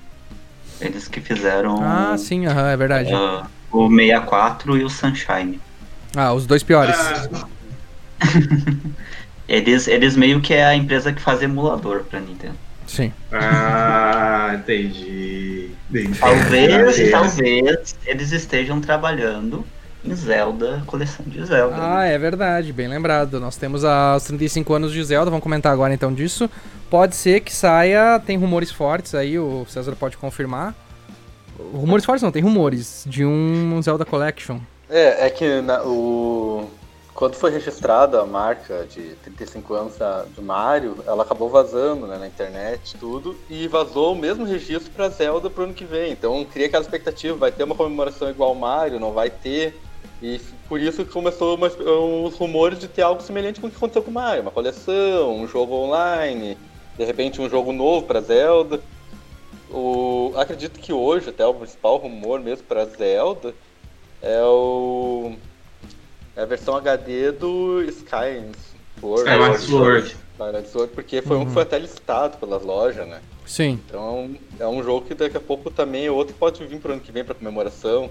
Ah, pode vir É, aí uma coleção. Aberto, né? Tem muita coisa que pode Ah, vir. pode vir um Ocarina, Ocarina of Time, que tem que ser, porque é o maior jogo de Zelda de todos os tempos, segundo os fãs, os fãs saudosistas. Aí, de repente, um, dos, um dos. Um, tem o 64, no 64, o Wind Waker, provavelmente, porque teve a versão em HD, o Twilight Princess também teve. Acredito eu que seria que veria o Wind Waker, de repente. E aí o Skyward Sword pra fechar a trinca, né, ali. É, então, é, eu, geralmente eu sou o cara do copo meio cheio, né? Mas hoje eu tô um pouco pessimista. Mas é que assim, é, é, eu falei isso no início do podcast. A gente tá partindo do princípio que a Nintendo tem lógicas, né? Ah, vai lançar Collection porque lançou do Mario. E corre muito risco, mas muito mesmo, de chegar lá e postarem no Twitter assim: aniversário de Zelda. Parabéns. E ficar por isso mesmo. sabe? É, é Cara, difícil. Eu acho, eu acho é difícil, porque mesmo. assim, ó, é que o Mario é a franquia do, do Miyamoto, é a franquia que deu início à febre dos games, salvou a indústria, beleza. Só que Zelda também é uma franquia do Miyamoto, é o único jogo da Nintendo que levou um Game of the Year até hoje. Uh, e Zelda tá muito no hype. Tu vê pelo, pelo Zelda Age of Calamity que vendeu bem mesmo sendo um gênero completamente nada a ver. O Link's Awakening vendeu Sim. muito bem. Então, assim, o, o, o Switch tá sendo uma máquina de Zelda. Então, tipo assim, ele, eu acho que sai, cara. Eu acho que tem, tem muita chance de sair, tá ligado? Porque nesse mesmo formato do, do Mario, eu acho que tem essa esperança bem forte aí. Eu acho que sai porque teve dos 30 e dos 25 anos, né, também. E meio que um padrão, igual o Mario, né? Igual o Mario também teve os 25, teve os 30, Zelda também teve. Mas daí foi só um E- jogo, né? Sim, sim, sim. Foi só um jogo, mas Mario também era só um Ah, é jogo, verdade. né? É, Não, é, tal. Teve o. O Mario teve o All Stars lá que saiu. Mas daí Isso, era e os nos, nos 30 originais. anos teve o Super Mario Maker, que daí, Uhum. claro, já era um jogo que eles não lançaram, mas eles fizeram marketing em cima dos aniversário, do aniversário de Mario, inclusive com um amiibo especial lá, 8 bits, e Zelda fizeram igual, lançaram o amiibo 8, 8 bits, lançaram amiibo de Ocarina of Time, amiibo de eh, Twilight Princess, de Skyward Sword, mesmo sem jogo novo, lançaram uma coleção de amiibo de Zelda, Então, alguma coisa vai ter. Tenho quase certeza. Não sei se vai ser jogos. Skyward Sword HD acho que vai vir por uma empresa que a gente vai falar agora, né? Inclusive, daqui a pouquinho. E. Mas, é- mas alguma coisa vai ter. Não acho que vai passar em branco. Deixa eu passar rapidinho então por, por esses menorzinhos. Nós temos Genie Sorority, que o último jogo foi Pokémon Shuffle, bem antiguinho já. Aí a HAL Laboratory, que, que era o estúdio ah, original de, de Super Smash, né? Se não me engano também. Isso. E de Kirby. Mas hoje tá responsável por Box Boy e Box Girl, foi o último jogo deles. E o Kirby Fighters 2, que foi, é, qualquer coisa desse ano. Aí nós temos a Intelligent Systems, que lançou o, last- o jogo deles, o Paper Mario Origami King, esse ano. Então deve estar se preparando talvez para um próximo Paper Mario já. E a Next Level Games, que fez Luigi's Mansion 3. Mas Luigi's Mansion 3 tem alguns easter eggs de alguns jogos que eles já fizeram e que de repente pode dar ideia aí pro futuro. Um Mario Strikers Charge, talvez. Punch Out. Meu sonho. Seria meu sonho. Seria massa, né? Sim, Qual Seria mais? massa. O Punch Out. Punch Out, Punch Out, isso aí. Punch Out. É Eles são explicados Um- pelo. um rumor Nossa. tem, Punch Out seria maravilhoso. um rumor que tem pra Mario pro ano que vem também, mas é uma fonte meio duvidosa, que é o cara Zipo, aquele do Reset Era, que ele já vazou algumas coisas que não se confirmaram, mas de acordo com ele, a Camelot está produzindo um novo jogo do Mario de esporte pro ano que vem. Ele não só É. não diz qual jogo que é. Ele Mario Sports que Mix. Golf. Ah, o Ou Zipo- Mario Sports ou Mario Golf. Ai, O Zipo, o Zipo já errou muito, mas ele já acertou muito também, né? É, o problema ali é que fica naquela dúvida, né? Ele foi um que cravou que a gente teria Direct em fevereiro de 2020, não vou esquecer disso. Eu falei lá no grupo várias vezes, bah, eu aposto que vai ser em fevereiro. É, mas eu dou uma moral pros leakers nesse ano, cara, porque aquilo que eu falei, o Covid ele mudou muitas coisas de forma emergencial, sabe? Então, assim, eu relevo a, a- os, os erros por causa disso, porque acredito que muita coisa foi mudada mesmo de, de assalto, sabe? O Assim, Zipo, de- o Zipo é o que bate na mulher, né? Não, Não não. sei. O, que, o que batia na mulher era. Eu não lembro o nome dele. Esse Zip é um que usa uma foto do Mega Man. Ah, tá, tá, tá. É o outro que, que tava confundindo com aquele cara que conseguiu. Que a Nintendo mandou um Season Desist pra ele quando ele tava vazando as histórias do, da Direct. Ah, o Sabe. É. Isso, tá. E como é que vocês descobriram que o cara bate na mulher, cara? Como é que vocês chegaram Não sei, cara. Fiquei sabe? sabendo que aconteceu isso. Vazaram toda a história dele no. Ele, pegava, ele comprava informação de hacker, parece, batia na mulher. Esse era o pior cara que existia na internet. O cara, o- o cara era conhecido por vazar coisas e se fudeu porque vazaram a vida dele. Não, e o pior, é que, de- o pior é que depois ele não falou, ele não negou isso. Ele admitiu o caso, pediu desculpa que foi um caso isolado que ela já tinha perdoado ele. Como Não tinha problema. Ai, meu Deus. Aí piorou a situação pro cara, né? Meu Deus do céu. Vocês estão muito antenados com o TV Fama da Nintendo. O negócio, o negócio é perspectivas 2021, a gente tá lembrando do cara que batia na mulher lá, que era ali. Foi um devaneio, foi um devaneio. desculpa. Muito bom, muito bom. Tá, daí nós temos a Grezo com o último jogo deles foi Link's Awakening, um belíssimo trabalho, diga-se de passagem. Muito bom. Muito bom. É Talvez eles estejam fazendo- grande, né? Como é que é? Talvez Então. seja. Então, muito bom, porém é um remake. Eu não aguento mais remake, cara. Eu quero coisa nova. Mas eu acho que estão fazendo Skyward Sword HD. Acho bem provável. É bem, é bem provável mesmo, porque eles trabalham praticamente com uma frequência de um, no máximo dois anos para cada lançamento. E normalmente é remake, acho que eles tiveram poucos jogos novos até hoje. É mesmo. É. Aquele Ever Oasis, não sei se teve mais algum outro. Ah, Eles fizeram ah Ever Oasis foi um que foi esquecível, né? É. Então, E eles fizeram. Triforce Heroes, eles fizeram do Zelda, né? Nossa, Então, é, belíssimo jogo, hein? Ele também foi foi novo, mas eles trabalharam no remake, acho que de Major. Talvez um no novo Zelda Awakening. 2D. Novo Zelda 2D ou novo Zelda multiplayer. Ou Skyward Sword HD. Não sei. Um dos três eu apostaria. O Sword HD seria o maior projeto deles até hoje, né? É, Hoje com eles certeza. trabalham com jogos menores. Sim. É, só o sobrinho do Miyamoto ali que ele coloca ali. A Good Feel tem um. tá trabalhando no IP novo pro Switch, mas eu não sei o que, que ela trabalhou antes. Uh, Yoshi's Craft World. Ah, é, tu me falou, é verdade. É verdade. Então deve Ah, ser mais algum. ela- é, eu lembro qual é o IP, aquele IP que eles mostraram umas fotos, né? Isso. E eles Sim. fazem sempre esses jogos com umas artes diferenciadas, né? Fizeram o Kirby, Epic Yarn, Yoshi's Woody World. Eles fizeram um jogo de Wii U, agora eu não tô lembrando o nome, então. Aquele Deixa eu não, é aquele Kirby, não é aquele Kirby de cerâmica? Sim, sim. Não, o, É, o de de, de lã. Mas eles fizeram um jogo de não é Kirby nem Yoshi, mas eu não lembro o nome, mas eu sei que é um jogo legal. Ah, o Wario, o Wario, o Wario. O Wario Land Shaked. Ah, sim. Que também tem uma arte de desenho e tudo mais. Sim. Então os, eles- jogos, deles- os jogos deles são bonitos, então, assim. Sim, sim, sim. Pelo menos isso, E né? tem uma arte bem interessante. Aí nós temos Camelot com o último jogo deles foi Mario Tennis Aces, que não vende muito, mas a Nintendo tá sempre atualizando, sempre fazendo torneios, caralho, a 4, vai entender por quê. Como esse jogo, Mario morreu. Eu não sei porque que alguém gosta de Mario Tennis, eu não entendo por que, que existe essa franquia. Mas, Eu gosto, enfim. Hã?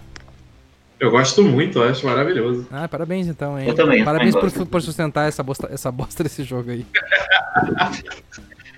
Vai, eu acho uma perda de tempo, pelo amor de Deus. Tá, daí nós é. temos a Game Freak, que tá trabalhando em Pokémon Sword and Shield. Provavelmente teremos algumas novidades deles nesse ano. Pokémon sempre tem um rumor. Que vai lá, vai lá. Eu acredito que o maior rumor mesmo pro ano que vem é o remake da quarta geração, né? Que é o próximo que estaria na lista. Que esse aí até o. O Kellius, que é um leaker da França, que ficou famoso esse ano, que acertou a data do, dos dois, acertou a data do Direct de julho, que no fim não foi Direct, mas acertou a data igual, acertou a data do Direct in- Mini de, de março que teve. O de julho, além da data, ele acertou o horário do anúncio e o dia que seria anunciado, que é algo bem difícil de adivinhar, que ele ia ser anunciado a uma da manhã, coisa que nunca aconteceu. Ele falou que ia ser anunciado a uma da manhã, de domingo para segunda, e o direct seria na segunda. Então, Nossa. acredito Foi. que ele, Ele, ele, ele, tinha realmente alguma informação, né? ele cravou E mesmo. É, e ele, e ele falou que pro ano que vem, em novembro, a gente vai ter um remake de Pokémon. E além disso, teríamos Detective Pikachu 2, teria o Pokémon Night e o New Snap, que já foram dois que a gente já comentou aqui. Tudo ele, ele apostou pro ano que vem, isso aí. Então seria um ano com Bom. muito Pokémon se Vai ser um ano com mesmo. muito Pokémon, muito Zelda. Vai ser bem louco. E eu acho que. E eu vou, eu vou, eu vou chutar mais ainda uma coisa. Ahn, março a gente termina as comemorações de Mario. Eu acho que tudo isso vai vir só depois de março. Sim, eu também. Até É que porque a dia questão é que os 31. aniversários são em fevereiro, né? Tanto Pokémon quanto Zelda, né? Pois é. Até porque dia 31 de março vai ter o apocalipse na Nintendo, vai pegar fogo em todos os servidores, é que tudo acaba dia Sim. 31 de março. É. O Miyamoto vai se matar lá, vai. Não, não, esquece. Vai ter um Araquiri aqui. ao vivo lá, o Miyamoto. E vai acabar. É assim que acaba a Nintendo. Ê. É, foi- Faliu. Platinum Games Bayonetta 3 e ela tem alguns projetos próprios que ela vai lançar nos próximos anos, meses aí, talvez, anos. Então tem que ficar ligado com isso, mas daí nada pro Switch. Pro Switch mesmo, só Bayonetta 3. É, eles não, não anunciaram a plataforma, mas tem aquele jogo que parece um. Não sei se. De virar gigante, um negócio meio Isso, Gaston da Isso, vida. parece tri, parece tri. É o Babylon's Fall. Mas esse não, esse não tem nada confirmado ainda, nenhum console confirmado. E por fim, que é pra console. é, É pro Project Gigi, se eu não me engano. Isso. E por fim a gente tem a Koei Tecmo, Team Ninja, Omega Force e Koushibuzawa Estão trabalhando nos contents, nos conteúdos para Hyrule Warriors, Age of Calamity, mas eles também estão trabalhando com um IP novo pro Switch. Mais um Musou? Eu, eu sei que eles lançam agora em janeiro um jogo, no, mas é exclusivo do Japão também, né? Ah, Um, jo- um joguinho meio visual, novel, assim, não deu pra entender muito bem o que, que é aquilo. ah, Tem os rumores de Fatal Frame deles, né? Talvez venha alguma coisa ou não. E tirando isso, devemos ter bastante musou deles aí. Tanto porte antigo quanto jogo novo daqui a pouco. Vai ter o Animal Crossing Warriors agora. Vo- Vocês têm alguma, alguma. Vocês acham que Age of Calamity recebe DLC? Minha Ah, opinião com é que não. certeza. Aí tá mais certo do que tudo. Minha opinião é que não, é que não. Eu acho que não. Tá, vai totalmente- ser. É, Eu, acho que não, porque sei. normalmente eles anunciam antes do lançamento É, deles. às vezes eles anunciam antes, é verdade. Mas o outro Eu acho Hyrule Warriors, tá demorando que eu um lembre, o outro. Hyrule Warriors não teve anúncio que ia ter DLC, mas teve. Não, teve antes. Eles anunciaram que ia ter de Ocarina of Time, Twilight Princess, Ah, tá. Majora's Mask, beleza. as temáticas. Vamos fazer uma coisa então. Qual, se vocês tivessem que apostar a mão, assim, ó, ou tu acerta ou a gente corta a tua mão pra 2021, mas não pode ser um chute muito óbvio, tem que ser uma coisa meio rumor assim mesmo, dessa parte de rumor. Quem, que que vocês acham que sai em 2021 se vocês tivessem que apostar a mão de vocês? Posso começar? A mão ou a mãe? Vamos lá. Eu acho que a gente vai ter DLC de Mario Maker 2. Porque até hoje tem um espaço vago lá nos estilos de jogos. E eu acredito que vai entrar alguma coisa de Mario Odyssey. Pode ser agora. Pago? Já saiu o último update. Pago, pago, porque já saiu o último update gratuito. E a Nintendo frisou que era o último update gratuito. É, acredito que a gente vai ter conteúdo pago de Animal Crossing também. Porque eles sempre fazem questão de enfatizar toda vez que sai um update de Animal Crossing. Ah, update gratuito, update gratuito. E acho que vai ter DLC. Eu acho que não. Vou deixar bem claro. isso. É, eu acho que sim, mas é. que Você Eu pediu não pra faço fugir, nenhum dos dois. você pediu pra fugir do óbvio, e aí eu acredito que vai acontecer. É... Bayonetta 3 eu acho que sai esse ano, mas eu não sei até onde é a minha opinião e os meus desejos retraídos falando mais alto. Entendeu? E. Silk Song, né? Acho que é uma aposta segura também. Acho que sai. Vou até cravar, sai no primeiro semestre. Ótimo. Próximo. Eu acho que pra 2021 eu aposto em. Se eu tivesse que apostar em algo assim que a gente não tem muita certeza, assim, que- é, é o que eu quero apostar. Eu quero apostar em expectativa mesmo. Pra mim é Metroid 2D, novo Donkey Kong e. E quem sabe alguma coisa de Mario Luigi RPG aí, por mais que o estúdio tenha falido, acho que a Nintendo já, já botou as mãos aí já fez um novo. Eu faria essas três apostas que, por mais que a gente tenha um rumor aqui e ali, não é nada certo. É, o Metroid 2D também é uma aposta que eu tenho pro ano que vem. Acredito que tem bastante fumaça em torno disso, então acredito que vai sair algo. O remake de Pokémon Diamond e Pearl, que acredito que deva sair finalmente, depois de tantas especulações. Ah, o Mario de esporte, sempre tem algum spin-off do Mario lá no meio do ano, em junho. Entre junho e agosto sempre sai alguma coisinha ali. E acredito, ou vai ser um RPG ou vai ser um de esporte. Acredito que esse ano vai ser esporte porque 2020 já foi o Paper Mario. Então talvez eles dêem uma intercalada aí. Ah, outra coisa que poderia ter ano que vem. Bom, daí tem os aniversários, talvez coleção do Zelda, não sei. Tentar pensar numa aposta bem fora da realidade aí. Tinha um rumor bem antigo aí que a Nintendo tava revivendo um jogo já cancelado. Rumor lá de 2019, que no fim se não se aconteceu mais nada, mas na época dizia os boatos que a, que a Nintendo tá fazendo uma parceria com a Platinum pra lançar Skybound pro Switch. Ah, É. sabe aí, ó. Acho difícil. Can- Cancelam Acho Bayonetta difícil. 13 e lança Skybound. Acho difícil. Bayonetta 13 foi cancelado, não deu certo. O desenvolvimento mudou. É, Isso? acho que Bayonetta 3 sai ano que vem. Bayonetta 3 sai ano que Perfeito. Bom, eu vou chutar um Zelda. Eu vou chutar mesmo um Zelda ah, Collection. Acho que fez muito sucesso o Zelda o Zelda, o Mario Collection nesse ano, e eu acho que Zelda tem mais capacidade porque já tem versões em HD, então seria uma questão. HD no caso. Remasters, né? Seria uma, uma questão de otimizar ali para a versão do Switch, botar em 1080 de repente, meter um. um quem sabe um, um Ocarina, aquilo que eu falei antes, eu acredito que tem possibilidade forte de sair. Eu quero chutar que Eternal Darkness, The Ancient Gods 2. Esse é o nome que eu dei pro jogo, tá? Eu acho que é um nome bom. Nintendo, por favor, me contate. Eu posso dar nomes bons pros jogos de vocês. Mas eu acho que é uma possibilidade sempre. Eu vou sempre levar no coração essa ideia. Eles renovaram recentemente de novo. Uh, pela vigésima vez o, o negócio de Eternal Darkness. Então, quem sabe esse é o ano, né?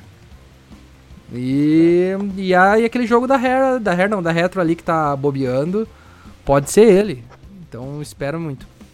Surgiu um rumor naquela época que saiu aquela foto da Retro que o jogo que eles estavam trabalhando era um Star Fox. Porque era um personagem de Star Fox aquele ali.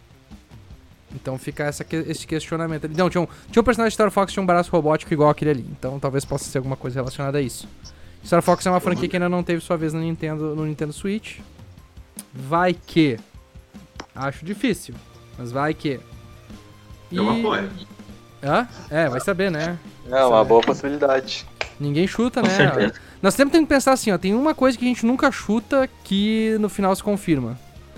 Foi assim é, todos os anos até Essas mortas, a gente nunca sabe quando volta, né? Não, É, vai sair um Kid Icarus pra 2021. Sakurai me ligou e falou que vai sair. É, esse aí eu acho que não. esse eu acho mais difícil. Mas enfim, esses eu acho que são alguns chutes e Bayonetta 3 tem que sair esse ano, eu acho que já enrolou demais, tá na hora. Vamos lá, Platinum, se mexe e toca esse jogo aí.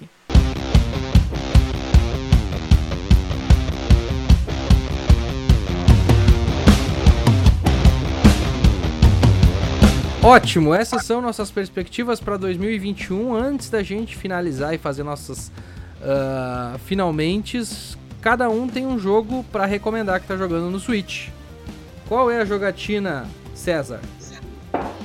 Eu tô jogando um jogo agora que não é um jogo novo, nem no Switch é novo, que é o Digimon Cyber, o Hacker Memory, que seria a segunda parte, que na verdade é a Complete Edition que tem. Que é um jogo bem legal, assim, sabe? É um Persona de Digimon, vamos dizer. Eles fizeram uma imitação bem estilo mesmo Persona 5, um jogo mais focado na história, bastante diálogo, às vezes longo até demais, chega até cansado de ficar apertando A. E, é mas é um jogo legal, tirando isso de cansar o dedo, ele é legal. Matheus, qual é a jogatina? Eu, no último podcast, eu falei que meu jogo preferido do ano foi Paper Mario The Origami King. Agora eu já mudo, porque eu tô, eu tô jogando Age of Calamity, Warriors, é o único jogo que eu venho jogando nesse, nesse último mês agora. É um jogo sensacional e para mim é o jogo que eu mais me diverti em, dois, em 2020. Então, para mim, agora ele é o jogo preferido do ano e recomendo a todos darem uma chance para demo, que tem uma demo. Mesmo se não gosta de Musou, dá uma chance para demo e se gostar, compra que não vai se arrepender.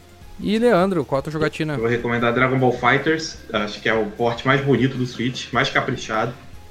Para você que gosta de números 1080, 60, é um jogão.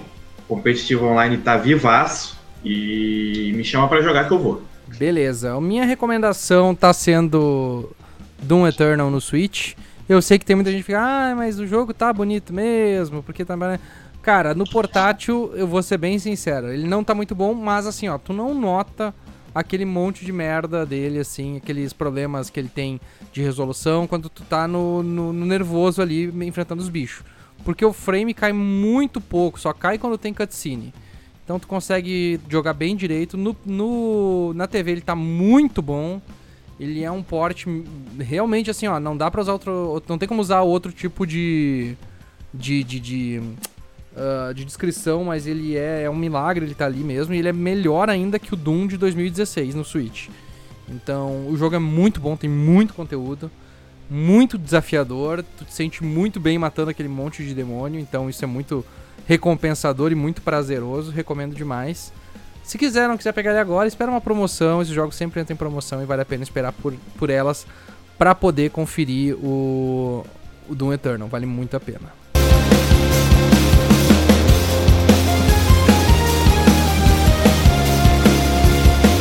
Então é pessoal, esse foi o primeiro podcast do Nintendo Switch Brasil agora em 2021. As perspectivas para esse ano, quais são as suas perspectivas, o que, que você espera Manda seu e-mail para podcastnsb.gmail.com, a gente vai ler ele aqui no próximo programa. E claro, não se esquece de participar do nosso grupo lá no Facebook e seguir a gente no Twitter. Por enquanto, só eu e o tio Bowser, vulgo Leandro, temos contas no Twitter. Você pode nos seguir lá, arroba Misa Lima ou arroba Uncle Bowser com dois R's. Procura lá na barra de pesquisas tio Bowser, fica mais fácil de achar ele. E segue a gente lá ou participa do nosso grupo e conversa também com o Matheus e com o César que vão estar lá. Um abraço, um bom 2021 para todo mundo e até mais. Tchau!